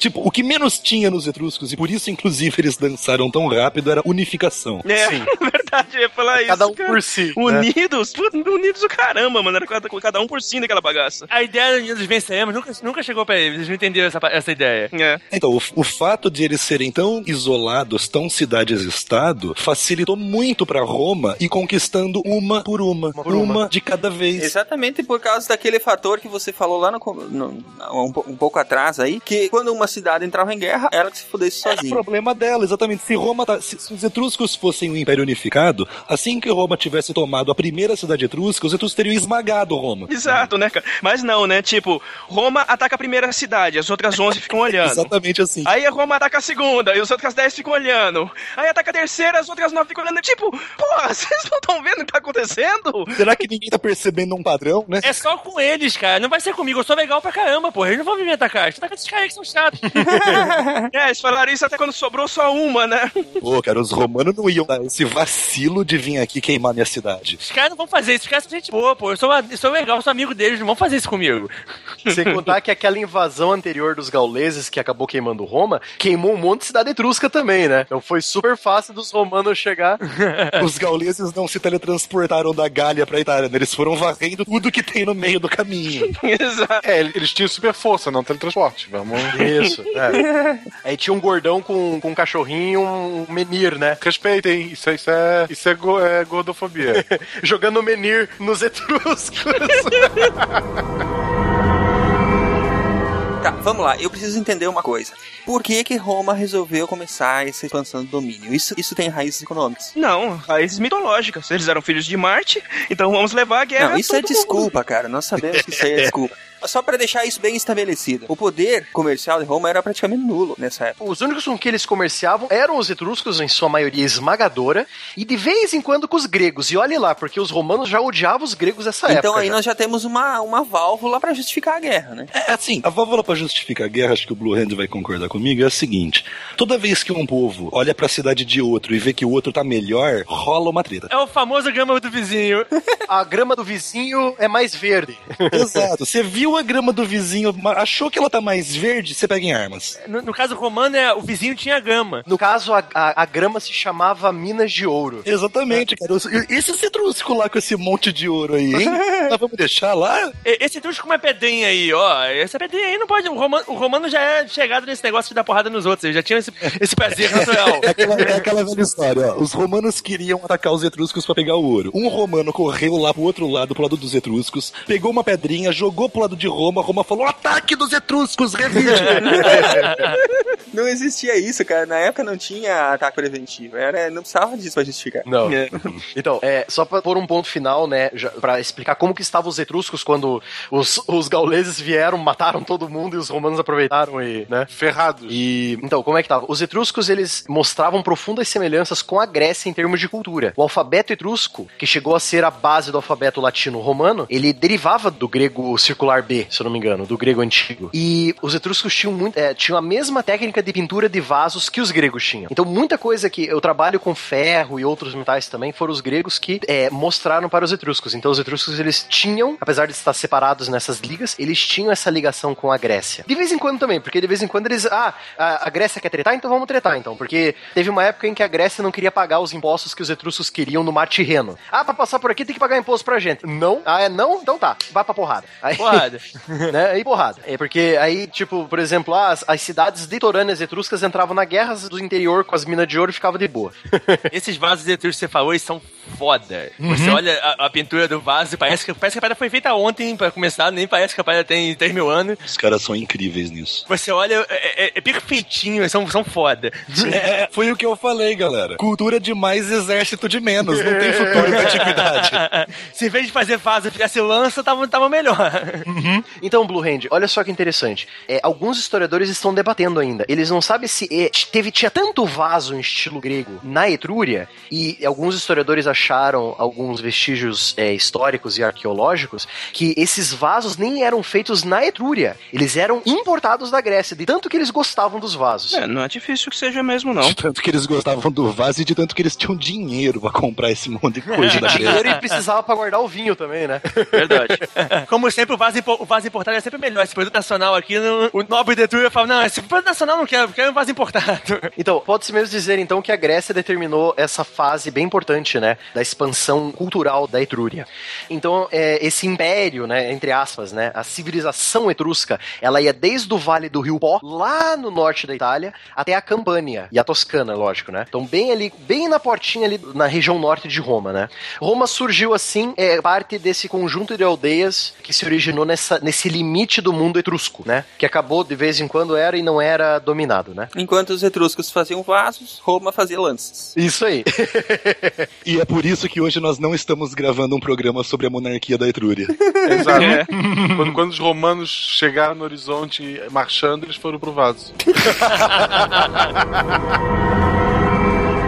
É, então você tem essa coisa dos etruscos sempre querendo meter o bedelho ao sul, né? E os romanos ali de boa, crescendo e desenvolvendo, né? Então aí você vai acabar tendo esse, esse período dos três reis etruscos, né? Então Roma no total teve sete. Os últimos três foram reis eleitos pela cúria etrusca, ou seja, dos etruscos que viviam É. dentro de Roma. O problema dos últimos três é que os últimos três fugiram à regra de que o Senado escolhe o rei. E isso, como há de se imaginar, o Senado não gostou muito, né? Deu problema. Tá, mas pera, eu não tô entendendo. O, o, o- Vamos lá. É, nós já estamos falando aí de uma Roma unificada? Os etruscos já tinham deixado de existir? Não, não. Não, não, não, não. Os etruscos deixaram de existir, já Roma Império já não deixou de ter etrusco. Aham. Tá, mas vocês estão falando que eles eram reis etruscos. Isso, é, pode crer. A gente fez um pulo. É, porque lembra que Roma estava bem no limite sul da Etrúria? Sim. Então tinha etruscos morando dentro das muralhas de Roma, junto com os italiotas. Lembra que eu até comentei que 100 dos 300 senadores eram da de etnia etrusca. Aham. Que mora, não eram etruscos das cidades das Etrúrias, mas eram da etnia etrusca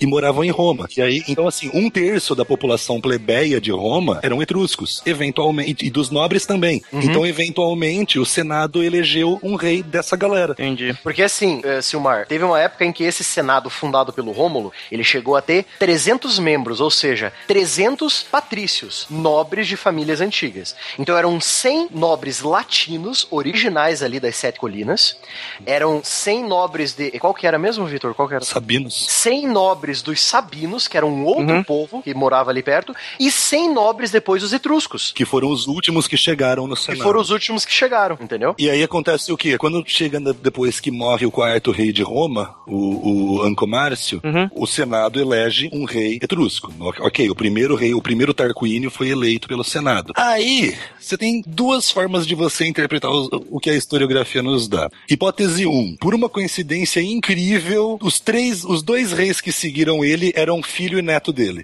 Nossa. Ou dois, não era uma coincidência e ele simplesmente pôs o filho e depois o neto no poder. Não, cara, foi coincidência. Por que você tá, por que você tá falando isso? É uma coincidência enorme. E mandou o Senado se ferrar, sabe? Total, tipo, não queria mais ouvir conselho de Senado, não queria mais saber o que, que era problema. Não, cara, ele começou a reinar como um monarca hegemônico. Como tem que ser, né? É, eu acho. Eu penso assim, mas. Porra, se é pra mandar, vão mandar. É, mas os senadores que controlavam os exércitos não, não compartilhavam do nosso pensamento, Marcelo. Eles não, não gostaram da brincadeira, não. Eles deram um dislike nessa. Entrar no Roma Book. Exato. Roma Book. É. Os, os etrusquios. Os etrusquios. Truscos é bom. é, não. Outro nome, anota aí, anota aí. Junto com Tarquínio, Truscos, bota aí Etrusquios aí também. Os etruscos. Etruscos, eles eram chamados pelos romanos de Tarquínios, porque tinham um nobre da fundação do, do, do, do Decápole Etrusca, que era o Tarcon, que fundou uma cidade chamada Tarcon, que os romanos chamavam essa cidade de Tarquínia. E daí os etruscos eram os Tarquínios e os reis etruscos, os reis Tarquínios. Hum. Entendi. Uma boa. Aí a gente vai com esses reizinhos etruscos até chegar no mais importante dos três, né? O Tarquínio. Soberbo. O soberbo. Pode-se dizer por esse apelido que ele não era um rei que se importava muito com a população, né? Não, É. não era, um- não era um rei humildão. Não, não, era um Com certeza não. Aí o Tarquínio, ele acaba. é, o Senado acaba vendo, tipo, não, peraí. Ele é neto do primeiro Tarquínio? Não, peraí. Você não pode fazer isso, cara. Cara, se a gente quisesse isso, não precisava de Senado, cara. Isso. Aí, aí, tipo, eles aproveitando que nós já estamos aí, é, esse período que ele governou foi de 535 a 509 antes de Cristo. Então, aproveitando que nesse esse foi o mesmo período em que Etrúria começou a decair, as cidades-estado Etrúrias começaram a decair justamente por causa da invasão é, gálica que estava acontecendo no norte, já que demorou, ela demorou bastante. Eles foram, foram levando tudo junto, cara. É aquela tsunami que demora uns 200 anos pra chegar em Roma, sabe? É, exa- exatamente. Os, os gauleses que queimaram Roma deviam ser tataranetos dos gauleses que saíram da Gália falando, vamos queimar Roma. E que estavam tacando fogo na Etrúria. É, eles não, tinham, eles não tinham muita pressa, né, cara? Exatamente isso, Ronaldo. Cada geração avançava uma cidade, entendeu? Pô, mas pra que essa peça de queimar, cara? Você tem que queimar, tem que assistir queimar até o chão, tem que ver as cinzas, senão não tem graça. Vocês têm que queimar tudo de uma vez só. Tem que salgar a terra. Tem que salgar a terra, pois é. Você acha que é fácil extinguir uma população, cara? né? Então, Etrúria de Lenda Este. Pois é. tá, o, o Senado deixou quieto, né? Tá, beleza, deixa esse Tarquínio do cacete aí, né? Vamos ver o que vai rolar. Aí ele governou, governou um pouquinho lá, se não me engano, mais ou menos aí 20, 25 anos? deixa eu ver aqui. De 535 a 509, é 26 anos. É, uns 26 anos. Isso é outra coisa que a gente questiona bastante, bastante mesmo do, do- da, da conta do Varrão, que na conta dele dá uma média de 30, 35 anos por reinado. E, cara, nenhum rei na antiguidade passava 35 anos no trono, cara. Ele não vivia tudo isso, né, Os caras cara? não duravam esse tempo todo, pois é. Cara, nenhum rei da antiguidade durava isso tudo, meu irmão. Não tem como. Justamente essa média que ele, quando ele tava escrevendo, hum, deixa eu pôr uma média aqui, vamos ver. Ah, ah, ah, 30 anos, beleza, bota aí 30 anos na média. Rei da antiguidade que, que, que ficasse 5 anos no poder era longevo. Verdade. Então, aí, aí o Senado, né, os patrícios, principalmente os patrícios sabinos e latinos, né, que eram, eram mais italiotas do que os etruscos, né, eles falaram, não, vamos tirar esse, esse cara daí que ele vai ferrar com tudo, né. E os gauleses estão vindo com tudo ali pra matar só etrusco, então vamos tirar esse rei etrusco daqui, senão a gente já entra na reta também. Aí eles acabam expulsando, né, é, esse último rei, o último rei Tarquínio, o último rei de origem etrusca de Roma, né. O último rei de Roma, categoricamente. E, e- e, assim, é legal que na, no, no relato histórico, tanto do Tito Livio quanto outros também, você tem a questão da lenda do estupro de Lucrécia, que teria sido o que deixou a galera fudida mesmo, que foi que o filho do Tarquínio Soberbo, Sextus Tarquínios, Que seria, que seria o próximo na linha, né. isso, que já estava ajeitado para ser o próximo rei, entendeu? Ele foi visitar uns nobres aliados na cidade de Incolatina e achou que a filha do nobre era muito bonita e pensou, por que não violentá-la? O que poderia dar errado? É, né? Eu sou filho do rei. Eu vou ser rei, eu vou ser rei mesmo. Pois é, eu sou filho do dono. Eu vou ser rei, o que, que, que, que vai dar pra mim se eu estuprar essa? Não vai dar nada. Então, deu muito, filho, deu muito. Nossa, deu pra caramba. Deu ruim. Deu problema. Ele deve ter chegado pro pai dele. Pai, deu ruim. Deu ruim total. Pai, deu ruim, mas deu ruim de um tanto. Cara, deu ruim de um tanto como, meu filho? Vai ali na janela, olha o tamanho do exército. É, né, cara? Porque, tipo assim, era, era um rei que não controlava o exército, né? Ficava na mão do Senado. Ai, cara, é, é- cara, desde que o mundo é mundo, a história é a mesma, né? Você constrói e aí seus filhos merdeiros vão lá e fodem com tudo.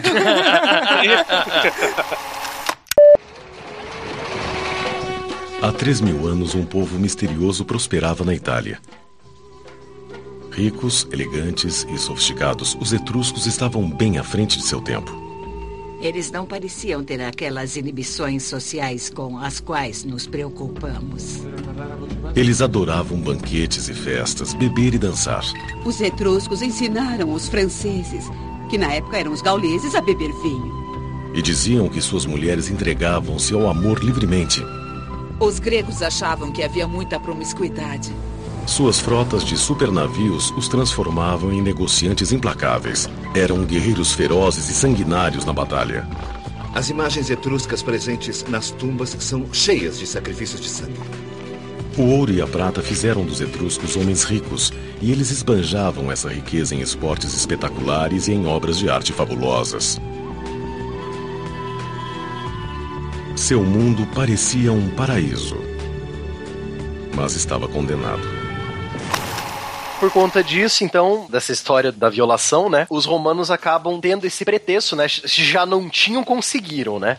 Esse pretexto de expulsar o último rei. Tá, aí eles. Ah, beleza. Expulsaram o último rei. Tá, vamos continuar elegendo o rei ou vamos fazer uma coisa diferente? Aí o Senado para pra pensar e fala: não, vamos deixar o poder conosco, com o conselho. Nós não elegeremos mais reis, elegeremos cônsules. E dois de cada vez, né? Dois de cada vez e com um mandato de dois anos. Que era uma loucura! Uma fucking loucura! Você imagina você trocar de governante a cada dois anos? Você tem noção de estabilidade política? Tipo, a gente na Roma, Roma era aliada de Cartago? Não sei, cara. Entre 248 e 249 era. De 251 a 250 era guerra. Depois era aliada de novo. E fora que eram dois, né? Eles decidiam na moeda, como é que fazia? Né, então? Saíram na porrada. Exatamente. Inclusive, muita guerra começou por causa disso. Era dois, Marcelo. Marcelo era o dois da Roma de Rômulo e Remo. Ah, então, cara, porque, porra, mano, não, não pensa. Ah, se começou assim. É, pois é. Sem contar, é, Vitor, você me fez lembrar um negócio. Sem contar que eles tinham o chamado tirano, que eles podiam eleger por, por emergência. Eles podiam eleger um Ditador. cara só. O ditador. que tinha um ditador.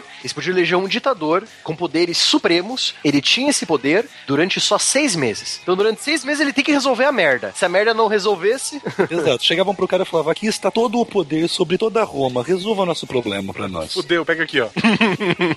O que também é outra prática que não tinha como dar errado, né? Ah, não, por quê? Não, seis meses ele devolve. Entregar todo o poder pra um indivíduo e torcer pra ele devolver depois de seis meses. Como que isso vai dar errado? Tanto que o nome tirano hoje é um nome assim bem tranquilo, a gente usa pra coisas boas. Cara, O mais bizarro não é ter dado errado. O mais bizarro é ter dado certo. É você pensar que funcionou, funcionou algumas vezes antes de dar errado. Você, cara, como funcionou? Eu fico pensando isso, cara. Deu muito certo antes de dar errado. Eu falo, pô, o ser humano realmente tinha, tinha esperança, né? Pois é, porque você pensando com a nossa cabeça atual, então você pensa e fala, caralho, como, como? O próprio que eu citei da época da invasão dos gauleses, o Marcos Fúrios Camilos, ele foi, nessa época da invasão gaulesa, nomeado ditador, foi ditador por seis meses e devolveu o poder pra Roma. Que bonitinho. Que bonitinho. A troco de nada, pô. Se aposentou. Resolvi meu trabalho, tomei de volta. Eram, eram homens bem melhores do que nós, viu?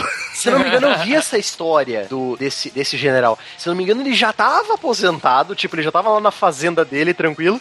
Os gauleses estão vindo, os gauleses estão vindo. Tá, deixa eu resolver essa merda aqui, dá aqui o poder de novo. Está aqui que eu resolvo essa molecada, não faz nada sozinha também, viu? Eu dou porrada desses moleques aí, dá licença. Pronto, fire, Firewall tá ligado de novo, obrigado. de nada. Tá um bom filme isso aí. É, depois toma aí de volta aí, cuida, vê se aprende a cuidar desse negócio direito. Isso E aí. volta pro fazendinha. Era, realmente. Eram homens muito melhores do que nós, viu? Mas nessa época, como a gente já discutiu antes, assassinato ainda era morte natural, né? Sim, sim, sim, com certeza. Com 35 facadas nas costas. Se você morreu, é sempre natural, porra. Deixa eu até recomendar uma leitura pra, pra todo mundo. Tem uma série de romances históricos que eu gosto muito, do Colin que chama. A série chama O Primeiro Homem de Roma. Ah, sim. E aí tem os livros O Primeiro Homem de Roma. é, eu não lembro o nome dos outros livros, mas enfim. E nata- narra a história de Júlio César, que na prática, não no título, mas na prática foi o primeiro imperador de Roma, porque foi o primeiro cara que podia olhar pro Senado e falar: vou fazer do meu jeito, fodam-se vocês. Ele é do, se não me engano, a série é O Imperador, se não me engano, a série de filmes, né? Não, acho que impera- o imperador não é do, do, do Con Iguden. Não, é do Conan Ingledon. Também é bom pra caramba o do Con Iguden. Nossa, é bom pra caramba. O Cole Wimbledon, é, é, ah, os livros dele, tipo, ele é o Bernard Cornwell da Roma Antiga, cara. É muito mesmo. bom os livros É, dele. na verdade a prosa ela perde, mas. E tem o lance que é o seguinte, ah, que ele mostra, essa cena é bem legal nesse livro, no primeiro livro mesmo, logo no começo, você entende como que, como que você podia morrer a qualquer momento em Roma. Então assim, tem um rei lá dos, dos Númidas, que tá em Roma, e não interessa a alguns nobres que ele esteja lá. Aí esse rei, cara, eles eram um povo melhor que a gente, mas também era um povo bem mais inocente, viu? Esse rei, que tem inimigos por toda Roma, tem uma brilhante ideia. Vou passear pelo centro de Roma no meio das festividades com um guarda-costas. que maravilha. Por que não? Tá certo. Eu, eu imagino que o guarda-costas deve ser bem próximo, já tô Bem, visualizando. Verdade. A cena é narrada pelo assassino. Uhum. E, cara, é bem assim: se enfia no meio da multidão, chega perto. Spoiler! Assassin's Creed. Isso é tipo a página 10 do livro 1. Mas é spoiler, vou bipar. Ah, mas na página 10 não é não, cara. É sim, é spoiler, é spoiler na página 1. O Silmar tá reclamando de spoiler? Sério? Não é ele que tá falando spoiler, cara. Ele pensei que tá reclamando. Tá roubando a chance dele de dar o spoiler. É verdade. Spoiler, a spoiler machine não tá com ele. Spoiler alert. Shut up! O assassino, ele simplesmente se enfia no meio da multidão, chega perto do cara, uma trombada, duas facadas, sai correndo, acabou, o cara morreu. Com a, com a lâmina oculta, né? Cara, não tem drama, não, não precisa de lâmina oculta, é uma multidão. Mas olha que isso faz muito sentido, porque veja bem, como é que os caras curavam um bucho furado naquela época? Não tinha como, cara. O Cícero tinha um texto maravilhoso onde ele falava de como era você ir em médico na Roma Antiga. Cícero, tá? Nobre, com, nobre não, ele não era nobre, mas era senador, famoso, com dinheiro, com propriedades e podia nos melhores médicos. Ele tem um texto onde ele fala assim: Fulano foi no médico com uma coceira no olho, voltou sem olho. Tá, co tá coçando o olho. Não tá mais coçando, resolveu. Verdade. Beltrano foi no médico com a unha do dedão encravada, voltou sem perna.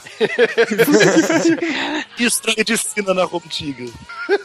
Não, não, pior. Quando você assiste a série Roma, aquele procedimento médico que o. Era aquilo mesmo, era aquilo Puta, ali. Como é que é o nome do personagem que, que que foi costurado no- nos primeiros episódios do. É o Voreno, é o Voreno. É, é, é o Voiano, Zé. É o Voreno, exato. Mano, o que eles fizeram com o Voreno? Puta merda. Descreve aí, descreve aí que eu não assisti. Cara, basicamente o lance, é- o Ronaldo descreve, mas basicamente o lance da Roma Antiga era, da medicina na Roma Antiga era assim, darwinismo. Nós não vamos curar o povo, nós vamos selecionar os mais fortes. Os mais sortudos, né? É, mano, puta merda, cara. Ele foi costurado. Cara, eles, eles até faziam operações bem avançadas, mas é. Imagine que não existia nenhum anestésico. E eles não entendiam nenhuma necessidade de lavar a mão antes de fazer uma cirurgia. Claro, não, não existia teoria de germe. Porque, qual o problema de você fazer com a mão suja, porra? Você vai lavar a mão pra quê? Você não toma banho? Você tá lá com a mão cheia de merda, vai fazer uma operação no intestino do cara, lavar a mão. Mas pra que lavar a mão? O intestino do cara tá cheio de merda também? Qual é o problema de estar com merda na mão? Tem merda no destino do cara, tem merda, tem merda em todos os lugares. Qual é a diferença que você vai fazer? É Roma, cara, tem merda por toda parte. Exato. Por que, que você acha que o sistema de sistema de esgoto chamado de cloaca máxima? Então, mas eu tenho que explicar pra vocês o motivo dos romanos terem esse comportamento que a gente olha na história e fala, meu, é errático, né? Não faz sentido eles fazerem o que eles faziam. Eu vou explicar pra vocês o motivo. Roma era abastecida por dois aquedutos, não um, dois. Um é o aqueduto Cláudio, que o Blue Hand conheceu, sabe? Comentou agora há pouco, tá em funcionamento até hoje. O outro, que foi desativado, vocês talvez entendam por quê, era inteiramente feito de chumbo. Mas os encanamentos, os encanamentos internos da- até as fontes, todo encanamento subterrâneo é tudo feito de chumbo. Então os romanos sofriam de uma contaminação sistemática por plumbismo. Eles adoçavam bebidas com chumbo, porque o chumbo é doce. É. Sim, sim, chumbo é doce ao paladar. Eles adoçavam bebidas com chumbo. Tá explicado. Isso aí é interessante. Se o chumbo não envenenasse, não tinha problema nenhum. Quando você vê um general romano entrando num barquinho navegando a cloaca máxima, é por isso, cara. Eles bebiam Era uma civilização de loucos envenenados por Isso, chumbo. se eu não me engano, aparece no. Acho que no primeiro ou no segundo episódio do Cosmos novo aí com o o Neil Tyson. Ele fala dessa envenenação por chumbo dos romanos aí, cara. Muito superficialmente, porque o episódio é sobre outra coisa. É, bem rapidão ele cita, mas. Tá, mas para, chega, calma. a gente tá falando, falando, falando aqui, mas eu quero saber onde é que a gente tá situado na história, cara. Na cloaca. Aqui a gente tá em por volta de 509 antes de Cristo, que é quando chutam a bunda dos Tarquínios pra fora de Roma. Uhum. Então, chega de reis, agora tem cônsul, tem república e quem manda em Roma são os nobres de Roma. Ótimo. E aí? Isso é marcado em 509 antes de Cristo. Isso. É o começo da República Romana. Estamos já falando de República Romana. Quais eram os domínios romanos nessa época? Ainda era, ainda era bem restrito à Itália. Era bem restrito. Não, bem restrito, não. Era só o miolinho da Itália ainda. É, Roma ainda era bem pequena. Ainda existiam os etruscos e ainda tinha aquelas fronteiras. Não, os etruscos foram absorvidos, na verdade, né? Na verdade, assim, é, é, você, vocês precisaram lembrar de uma coisa. Quero fazer um- uma indicação de jogo de computador que fala bem sobre isso. É o, o Rome 2 Total War. Total War, cara, que série boa. Home Total War é sensacional. Eu Maravilhoso. adoro aqueles jogos. E o, no começo, tipo, da primeira campanha que lançou, a campanha padrão, quando você joga de Roma, você joga de romano a partir do ano 300 e pouco Isso. antes de Cristo. Bem quando o Senado começou a mandar em Roma mesmo. Ainda tem resquícios da Liga Etrusca. Tanto que o primeiro inimigo que você já está em guerra, você tem São que dominar, etruscos. é a Liga Etrusca, chamada no jogo. Etruscan League. Eles têm que detonar com eles. Esse general romano, Marcos Furius Camillus, ele que já estava aposentado e virou ditador, ele ficou famoso enquanto general por ter conquistado a cidade etrusca de Veios, que era uma das maiores cidades da Dodecápole. Então, assim, tinha, ainda tinha. Os, os etruscos não sumiram de um dia para o outro. Eles foram sumindo conforme Roma ia ocupando tudo. Depois do tsunami gaulês vindo do norte, tinha o tsunami romano vindo do sul. Exatamente. foi, que foi muito maior. Aqui a gente pode considerar então que já aconteceu a ascensão de Roma. Aqui a gente já pode dizer que Roma já está lá. Ela está estabelecida. Está estabelecida. Roma existe. Como Roma mesmo. O embrião do que seria aquele vasto império que todo mundo tem na cabeça começou aqui, exatamente aqui. Quando acabam, quando é deposto o último rei e o Senado toma as rédeas. Isso. Isso. E, e decide, e votam por votação, decidem que Roma vai ser gerida como uma república, do latim res publica, coisa do povo. E a partir daí já estavam definidas, ainda ia mudar um bom tanto, mas já estavam definidas as principais estruturas administrativas de Roma. Então você já tinha ah, o Conselho das Cúrias, você já tinha o Conselho da Plebe, você já tinha ah, o sistema militar romano, como ficou famoso depois, já estava instituído o sistema de centúrias. O sistema social também, que nunca vai mudar, os patrícios plebeus. Isso, então assim, não era enorme como se tornaria depois, mas se você visitasse aquilo em 509 a.C., já tinha cara de Roma o lugar. Certo. E a partir daqui em diante, aí sim começa a expansão romana, né? E aí começa Roma, aí começa o processo de terraplanagem da, da Europa por O bicho Roma. começa a pegar mesmo, mas isso é pra outro cast. Nas aulas de latim a gente tinha uma diversão nos horários que o professor ainda não tinha chegado na sala, que era pegar o dicionário, a gramática e ficar convertendo provérbios assim da língua portuguesa pro, pro latim. O meu favorito é o inculo aliorum biper refrescus est. Yes!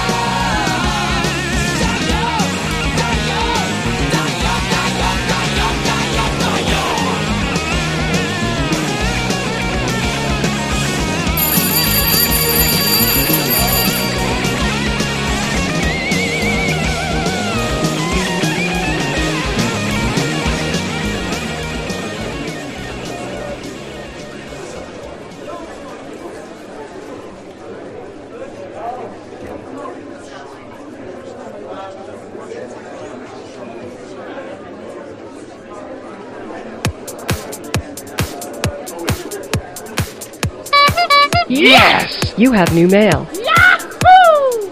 Dive, dive, dive, dive, dive, dive, dive, dive, dive, dive. Come on! Ah, pessoal, e, e aí, vamos pra onde hoje? Alguém tem alguma uma balada boa? Ah, vamos pra uma baladinha que estiver rolando aí. Baladas não são boas. Não pode ser balada sertaneja. sertanejo. Meu Deus!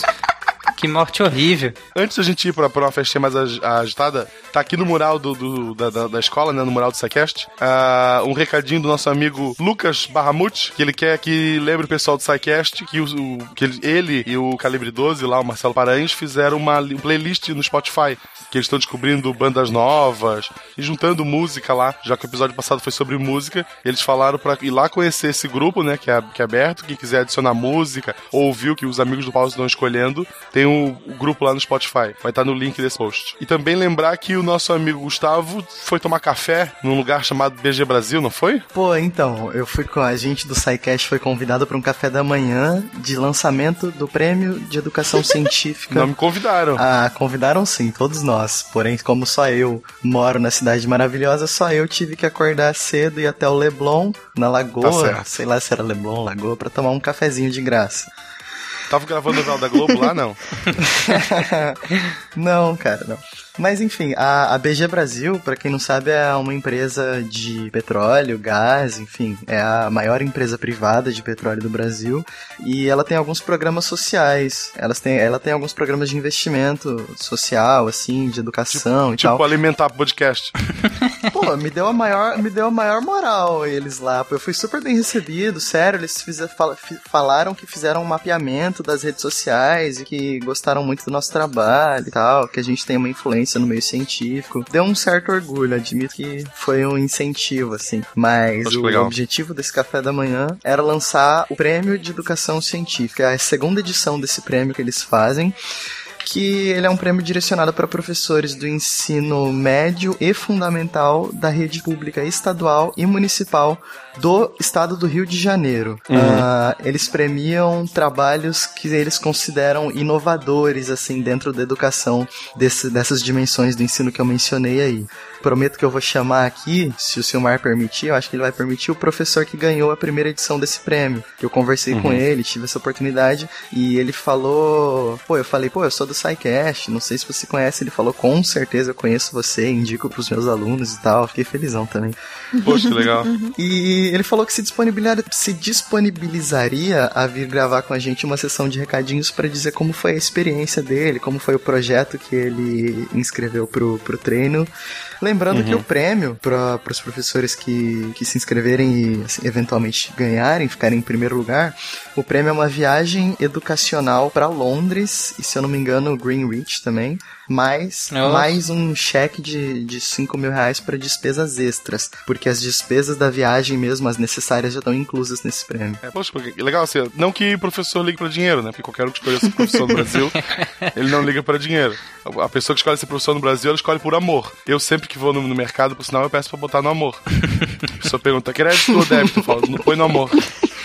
Ah, é professor, né? Fala, o cara olha. tadinho. Não, não, mas sério, é, é interessante. E de quando a quando é pra se inscrever pra esse, pra esse prêmio? As inscrições para esse prêmio vão desde o dia 1 de junho ao dia 21 de agosto. Tá, então começou essa segunda-feira agora, do, do lançamento do, do programa. Isso aí, a- as, informações tão- as informações estão no site que a gente vai linkar aí, que é prêmio de educaçãocientífica.com. Só que não tem C cedilha e também não tem o acento tio. E nem, o- nenhum Sim. outro acento também, obviamente. É verdade. Se você ah, tá na 2015 tá botando acento e ser cedilha nos teus links, tu tá muito errado nessa internet. parece, parece fantástico dando link, né? Criança É, não, Esperança, sem acento. Então, assim, é, o Mural do Saquesta é para deixar recados. Quem tiver algum evento pelo Brasil, tiver alguma coisa que queira divulgar, pode mandar e-mail pra gente, coloca no, na parte do, do assunto, né? A divulgação do evento e tal. E a gente vai estar divulgando aqui. Que esteja relacionado com a área científica, né? De preferência. Sim. Não, não, Claro. é, Né? se não Porque- for, a gente vai né? cortar. Então bora pra festa, gente.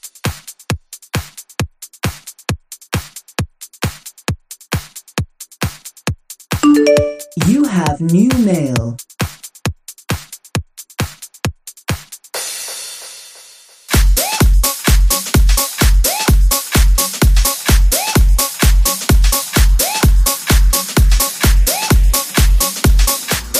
Tá, pessoal, é muito barulho aqui da, da música. Vamos mais pro canto ali pra gente ler os e-mails. Quê? A estrela puxa eles. Eu, eu vou começar aqui, pegar aqui uma, uma, uma coquinha, né? Pra. Eu vou dirigir de volta pra casa, não posso beber. Pô, eu já estou com a minha dose de vodka superfaturada em mãos. Tá, tu vai no porta-mala. tu não vai vomitar no meu carro, cara. Então eu vou ler aqui o e-mail do Ian Valderlon. Pô, legal, cara. Valderlon, parece, sei lá. Acho que é Valderlon, não é Valderlon. Não, Valderlon, tipo Valdemar. É.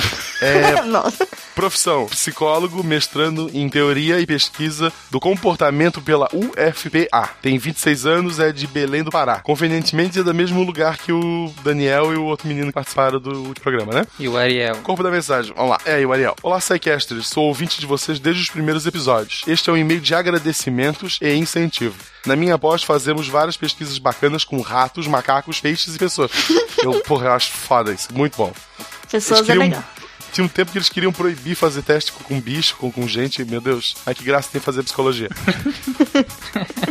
Ainda não iniciei minha pesquisa, mas muito em breve poderei me chamar de cientista. Vocês fazem parte do meu amor pela ciência. Na minha área, às vezes é difícil dialogar com outras áreas. Vocês conseguem ser ecléticos sem perder a qualidade. Parabéns. É difícil escolher, mas os episódios que eu mais gostei até agora foram o de Primeira Guerra e o de sotaques. Ambos têm eu e a estrela, fica a dica. Eu. O, o, o, o primeiro, o da Primeira Guerra Mundial ficou maravilhoso. Me gerou risadas, arrepios, felicidades e reflexões. E o de sotaque me gerou uma nostalgia boa e orgulho de ser cearense. Adorei participação do PH, que é um dos ícones da podosfera brasileira. Verdade. PH, beijo. Volte, volte logo. Já perdi a conta de quantas pessoas se tornaram ouvintes do SciCast por minha indicação, mas está em para mais de 20. Putz. Enfim, cara, vocês são fantásticos. Continue com esse excelente trabalho. Porra, mais Pô, de 20 de Seus indicação. amigos são melhores do que os amigos de um ouvinte do anterior que falou que o único que, que ouviu que gostava de ciência era a namorada e um amigo próximo só. O resto, ninguém mais. Porra, eu nem, nem minha esposa eu Cara, eu não consigo fazer ninguém ainda. escutar. Tá difícil, tá difícil. Off topic. Como disse, sou psicólogo e há tempos ouço podcasts. Resolvi então fazer um para a minha área, dentro da psicologia. É um podcast bem restrito, voltado para estudantes, profissionais e simpatizantes da área de comportamento, que é uma abordagem psicológica. A faísca que acendeu a fogueira desse podcast foi o trabalho de vocês. A ideia foi tão bem aceita que logo no primeiro mês fomos convidados a virar projeto de extensão do curso de psicologia ah, da Universidade Federal do Ceará, campus Sobral. Que legal. Até o momento, ah, pô, bem legal, né? Aham. Até o momento estamos tendo bastante aceitação dentro da nossa comunidade. Caso se interessem, é possível ouvir os podcasts e ter informações nesses links. Aí ele manda os links, né? Eu vou colocar no. ah, tá aí embaixo no, no post. O episódio 7, 11, 12 e 13 foram os melhores até agora. Qual Vai que são é, ele não falou o título. Eu olhei alguns, eu já baixei, eu inclusive entrei no site deles e baixei um, acho que comportamento social, se eu não me engano, pra ouvir. Ah, e ouviu? Ainda não, vou ouvir. tá na lista. Então, então tá empatado comigo. Foram os, foram os melhores até agora. Vai que vocês tiram alguma ideia bacana daqui. Pode ser? Pode ser que a gente convide vocês, pode ser que não, vamos ver. O importante é que o link a gente vai deixar e quem tem interesse vai dar uma olhada. Por sinal, já que eu citei ali em cima, é, Estrela e Guaxinim, pessoal que Team Estrela, só pra avisar que faz muito tempo que a Estrela já me perdeu em número de seguidores no Twitter, tá? Só queria que isso ficasse registrado. Hum. Tens algo pra dizer em tua defesa, Estrela? Não siga o Marcelo, senão ele vai mandar nudes que nem tava mandando hoje à noite. Pelo contrário, quem me der um follow, tô mandando nude pra pessoa, hein? Tô avisando. Tô avisando. Aí é pesado. Pô, é, é bem pesado. Tem noção do que eu tô. Mas, pessoal, vamos lá, continue assim. Ou vocês seguem os dois, ou só o Guaxinim, te baixa. Ah, o Tarek não. No, no teu e-mail, tu te defende, tá, Estrela? Tá bom. Hum. Então é isso, amigo Ian, muito obrigado. Prometo que vou tentar é, entender o teu, apesar de ser super específico, eu vou ouvir e tentar entender o teu podcast. E bem-vindo à Podosfera. E parabéns pela iniciativa. Ou não, né? O podcast não leva ninguém a lugar nenhum, fica a dica. Vou- Eu vou pegar mais umas batatinhas aqui e eu acho que Tarek pode ler o próximo, né? Isso, eu vou ler, vou pegar aqui o meu chamate e vou Marcelo, ler o meu e-mail. batatinha? Em quantas baladas você já foi na vida, cara? Me deixa, eu vou sentar aqui no canto. Eu também queria batatinha, tá? Eu me recuso a ir em qualquer lugar que não venda batata Com frita. bacon. Não, é só Não, a batatinha. minha é com bacon. Eu pedi já. Tá, E cheddar. beleza. Eu vou sentar aqui no chão porque não tem mesa. Vocês estão. Vocês precisam ir pra um bar, não pra uma balada. Me deixa, estrela. A gente gosta Vai, de ver as lê- pessoas lê. pulando igual loucas, ensandecidas.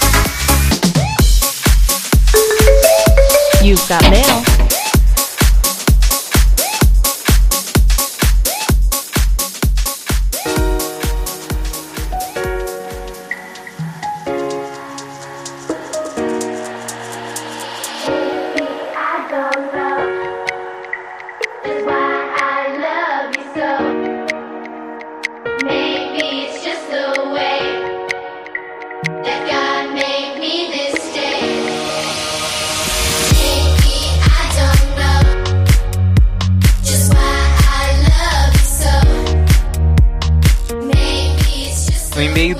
Marcos Nascimento. Ele é analista de suporte técnico, 30 anos, Nova Odessa, São Paulo. Olá, SciCasters. Meu nome é Marcos, trabalho como analista de suporte, mas como é uma empresa pequena, sou analista, programador, especialista em Excel, faxineiro, zelador. Não, brincadeira. Faxineiro e zelador é por minha conta. Mas deve ser, já que sei lá, né? Né? Esse e-mail não é meu primeiro e-mail. E meus elogios ao SciCast é sempre válido reforçar como vocês ajudam o caminho para o trabalho, como me ajudam no caminho para o trabalho e aliviam minha sede de conhecimento. Sou do tipo que cresceu assistindo TV Cultura e sou xingado pelos colegas porque não assisti o jogo de futebol e fiquei assistindo Cosmos no lugar. Cara, Me, me abraça, cara, por favor. eu me identifico É. em chegar segunda-feira na escola, tá todo mundo discutindo futebol e eu lá com aquela cara de paisagem porque eu não gostava. Não, eu costumava, eu olho no celular qual foi o resultado dos jogos em algum evento que tenha acontecido pra ter o que discutir. Na minha época o celular era só pra minha mãe me ligar a cada cinco minutos pra saber onde é que eu tô. Só. Ah tá, no passado. Aham, certo. assim, tipo, na época de escola. Enfim, o motivo do contato é referente ao SciCast 83, de música, assunto que sou apaixonado. Queria falar referente ao orquestrado do Metallica. No documentário, muitos músicos que fazem a performance nunca escutaram uma música deles, e mesmo assim elogiaram muito, falaram que tinha muita técnica, as construções de harmonia e tal, excelente fica evidente o talento do Kirk e companhia. Tendo a base da música, instintivamente eles fazem a música com toda a técnica requerida. E esse SciCast abriu minha mente, me fez entender o porquê, como Pitágoras desenvolveu essa teoria e seus cálculos foi como uma iluminação na minha mente, uma dúvida crucial a menos na minha vida. Enfim, agradeço o trabalho de vocês, é maravilhoso, continue sempre e contribuo para continuar sendo um patrono com muito orgulho, atenciosamente Marcos Nascimento. Pô, que legal, patrono é isso aí, a gente gosta mais de você do que dos outros. É. Muito obrigado, Marcos, pelo e-mail. Seja nosso patrono, já é, então obrigado, continue, nunca desista, nós estamos aqui e vá para a luz.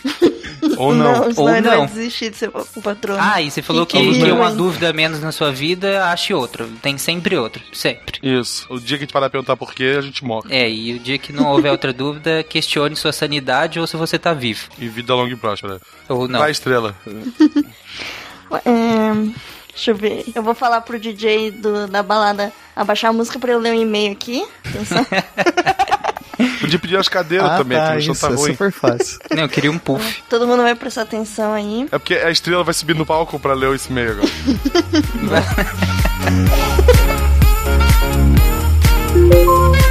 Got some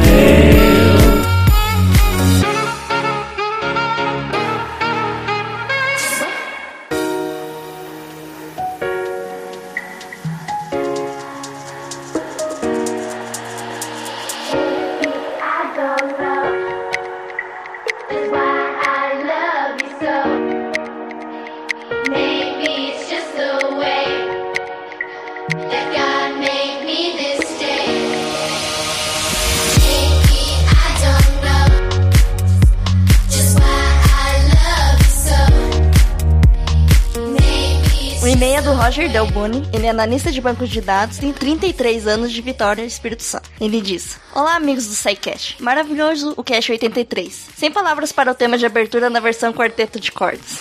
Acho que não consigo colocar em palavras a importância da música na minha vida, mas vou tentar. Eu sempre fui aquele garoto que era zoado na escola, o nerdinho, o estranho, e por isso mesmo acabei me isolando e me tornando bastante retraído. Eu aposto que não ia em balada também. É. Não. Todo mundo que manda e-mail é zoado na escola. Tipo, legal. Vocês não perceberam que o que a gente tá fazendo aqui é tirar esse estigma nosso negativo de que as pessoas descoladas que vão na balada não podem se interessar por ciências, cara. A gente tá todo mundo aqui com a camisa do SciCast. Eu tô sentado no chão querendo ir embora. E eu tô sentado no puff tomando chá. Alguns anos atrás, quando meu pai parou de fumar, um dos desafios que ele enfrentou foi arrumar alguma coisa para ocupar as mãos, acostumado com o terrível bife. Ele resolveu então pegar um, um violão que tínhamos em casa, esquecido num canto. Logo contratou um professor para aprender a tocar direito e acabou pegando gosto pela coisa. Em pouco tempo ele virou a sensação das festas da família. Legal essa dica aí pra quem, né? Não, cara, que legal, né? Imagina. as mãos. Muito Legião Urbana, hein? O violão sozinho passou a ser pouco e ele começou a incentivar a mim e a minha mãe para que aprendêssemos algum instrumento para acompanhá-lo, mas a minha baixa autoestima me impedia. Não, é porque ele estava com as mãos muito ocupadas com outra coisa. Meu Deus do céu. Eu pensei em fazer a piada, mas é, eu já li a história antes e eu não. Eu me recuso. Eu não toco nenhum instrumento, fica a dica aí. nem o Tá Christian. chorando. Nem o Christian. Tira a mão de onde estiver, põe na cabeça e vamos terminar isso aqui. Ouviu, Christian? É, Nessa mesma época, o médico sugeriu que eu começasse um tratamento num fonoaudiólogo por conta de uma fenda nas cordas vocais que prejudicava a minha dicção. Meu pai sugeriu que fizesse aulas de canto, já que eu sempre gostei de música e os exercícios eram parecidos. Comecei a frequentar as aulas numa escola de música aqui no bairro e nunca poderia imaginar como isso mudaria minha vida. Meu Deus. Aquele garoto tímido e retraído criou coragem para participar de recitais. Eu sei que nunca vou ser um pavarote da vida, mas posso garantir que subir no palco e encarar a plateia é uma experiência transformadora. Depois de muita insistência do professor, que hoje é um dos meus melhores amigos, acabei entrando no coral que ele estava formando e lá, além de ouvir muito no canto e ter contato pela primeira vez com a música clássica, fiz várias amizades que levarei para toda a vida. Já fazem quase sete anos que eu comecei a, que eu comecei a fazer aulas de canto e continuo até hoje, me desafiando cada vez mais. Recentemente, durante um exame no otorrino, pedi que olhasse a situação da fenda. Ao que ele olha e diz: Não tem nenhuma fenda aqui. Sim, os anos de canto curaram minhas cordas vocais. Meu Deus, Olha milagre. que legal. Eu tô me segurando muito. Um tá no canto, outro tá ocupando a mão. Tá, tá, tá difícil pra mim. A minha introversão e a minha timidez sempre vão existir, mas cada vez que subo no palco, sozinho ou com o coro, eu lembro daquele menino que era zoado no colégio e abro um leve sorriso, porque eu sei que a música me libertou. Me perdoem pelo e-mail gigante, mas o tema realmente mexe comigo. Abraço a todos e continue com um inestimável trabalho. Roger. E ó, segue o link para o vídeo do coral, caso tenha ficado curioso. Vai estar no post aí também. Que sobe no palco e se liberta, eu fico imaginando ele subir no palco de estilo Fred Mercury, assim. Não, eu vi o vídeo, é bem legal, gente. Bem Ah, legal. vamos linkar no post então. Isso, é, eu que tenho que escrever essa porcaria. Bem legal a história, né? É, Eu acho que um legal. abraço Superação legal, tanto do pai quanto dele. É isso aí. Sim, é verdade, olha. E a, e a música sempre traz essas histórias assim, né? É, eu, eu tenho uma história parecida, só que eu era tímido e fiz teatro. Você fez teatro? Hum, você não nos mostra esse seu Você lado fez alguma artístico, peça? Marcelo? Ah, eu já vi você dançar uma vez na sala. É. Eu não lembro Tem qual música que no era. YouTube também.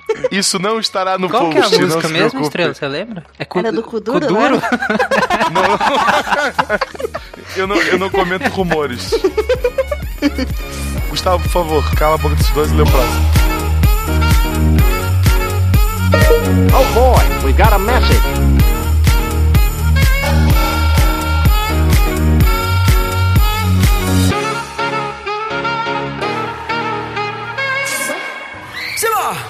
Nossa, nossa, assim você me mata.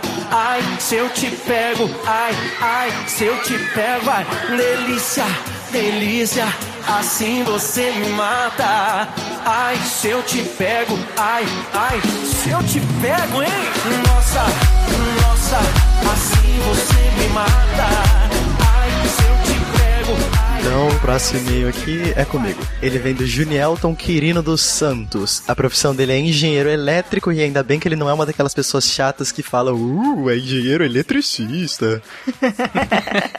ele tem 25 anos e mora em Brusque. Aparentemente, Meu vizinho. isso é uma cidade, Brusque. É sua vizinha? É meu vizinho, cara, do lado de Gaspar. Olha, é um rei mago também? Não, Brusque não é um rei mago. Brusque é um polo de roupa. Bom, tudo bem. Bom. Lá as pessoas trabalham de roupa. Aqui em Gaspar, a pessoa trabalha. Vai trabalhar pelado. É uma fa- uma cidade famosa por usar roupas. Não sigam o Marcelo, senão ele manda foto pelada. Sigam, senão não mando. Senão eu mando. Corpo da mensagem. Olá, Psycasters. Está cada vez mais difícil escolher um favorito entre os Psycasts. Não es- Fácil, eu. Não, Não, não, Psycasts, não, Psycasters. Eu acho que ele quis Ah, dizer desculpa. os episódios. Ó, Ah, o tá. Marcelo se escalando. Não esperava por um episódio sobre música. Fiquei surpreso com a participação do Ariel e do Daniel. O que eles fizeram com os temas do SciCast, eu defini aos meus amigos como épico. Violinista barra guitarrista desde pequeno, tive contato com a música erudita por influência da família. O death metal foi culpa dos amigos. Esse é um plot twist que eu não esperava. Parte da minha diversão hoje é o violão erudito. Fechar os olhos e tocar se deixando levar pela melodia. É o meu remédio diário. Quem nunca, quem nunca tocou se deixando levar? Né? Sim, Quem pode nunca? crer. É o remédio É, tá, diário, di- tá realmente. difícil esse podcast. remédio diário da galera. Ainda bem que eu não gravei esse de música. Eu teria estragado esse podcast tão bonito que foi. Aí ele continua: Ao Brother of Metal, Silmar, gostaria de recomendar uma das minhas bandas favoritas, o Flash God Apocalipse. A fusão que eles fazem entre a música erudita e o death metal sempre me fascinou, em especial o CD Agony. Um forte abraço.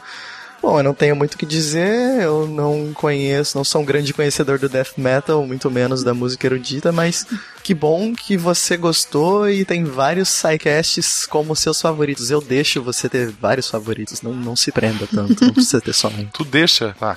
Eu acho assim, o meu, o meu irmão ele tinha, teve uma banda, punk rock, chamado Black Tainho.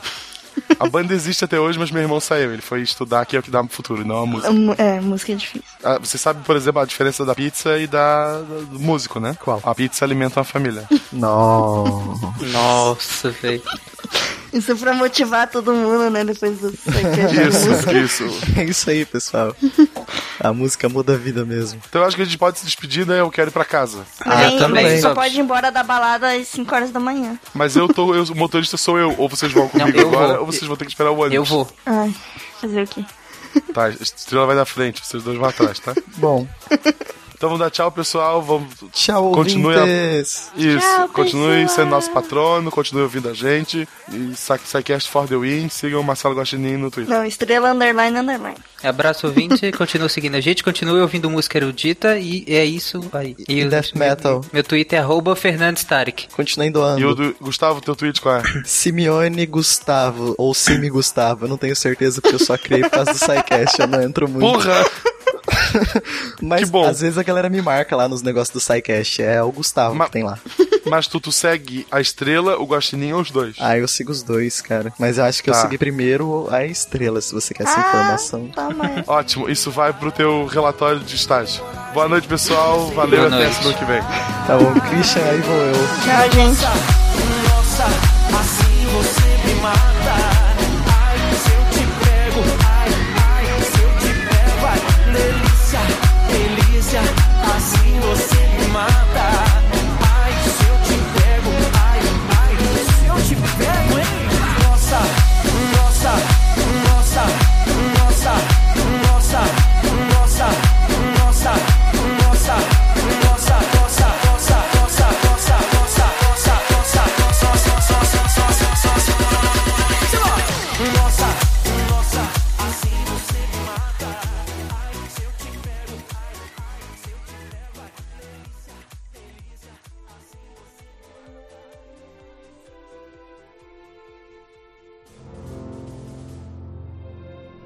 Se a ciência não for divertida, então alguma coisa é errada. Tem que ser divertida, a coisa mais divertida que tem é a ciência.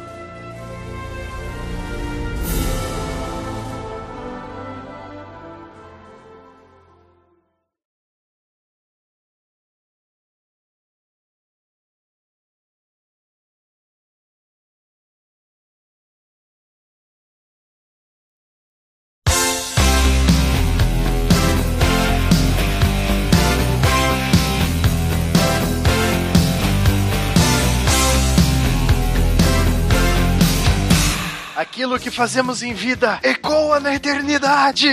Não fala desse filme, pelo amor de Deus, não fala desse filme. Não, não fala desse filme, cara. Sério, vamos falar de Proteus, não vamos falar desse filme. Prometheus, não. vamos falar de Prometheus. Muito bom. That's the power of love.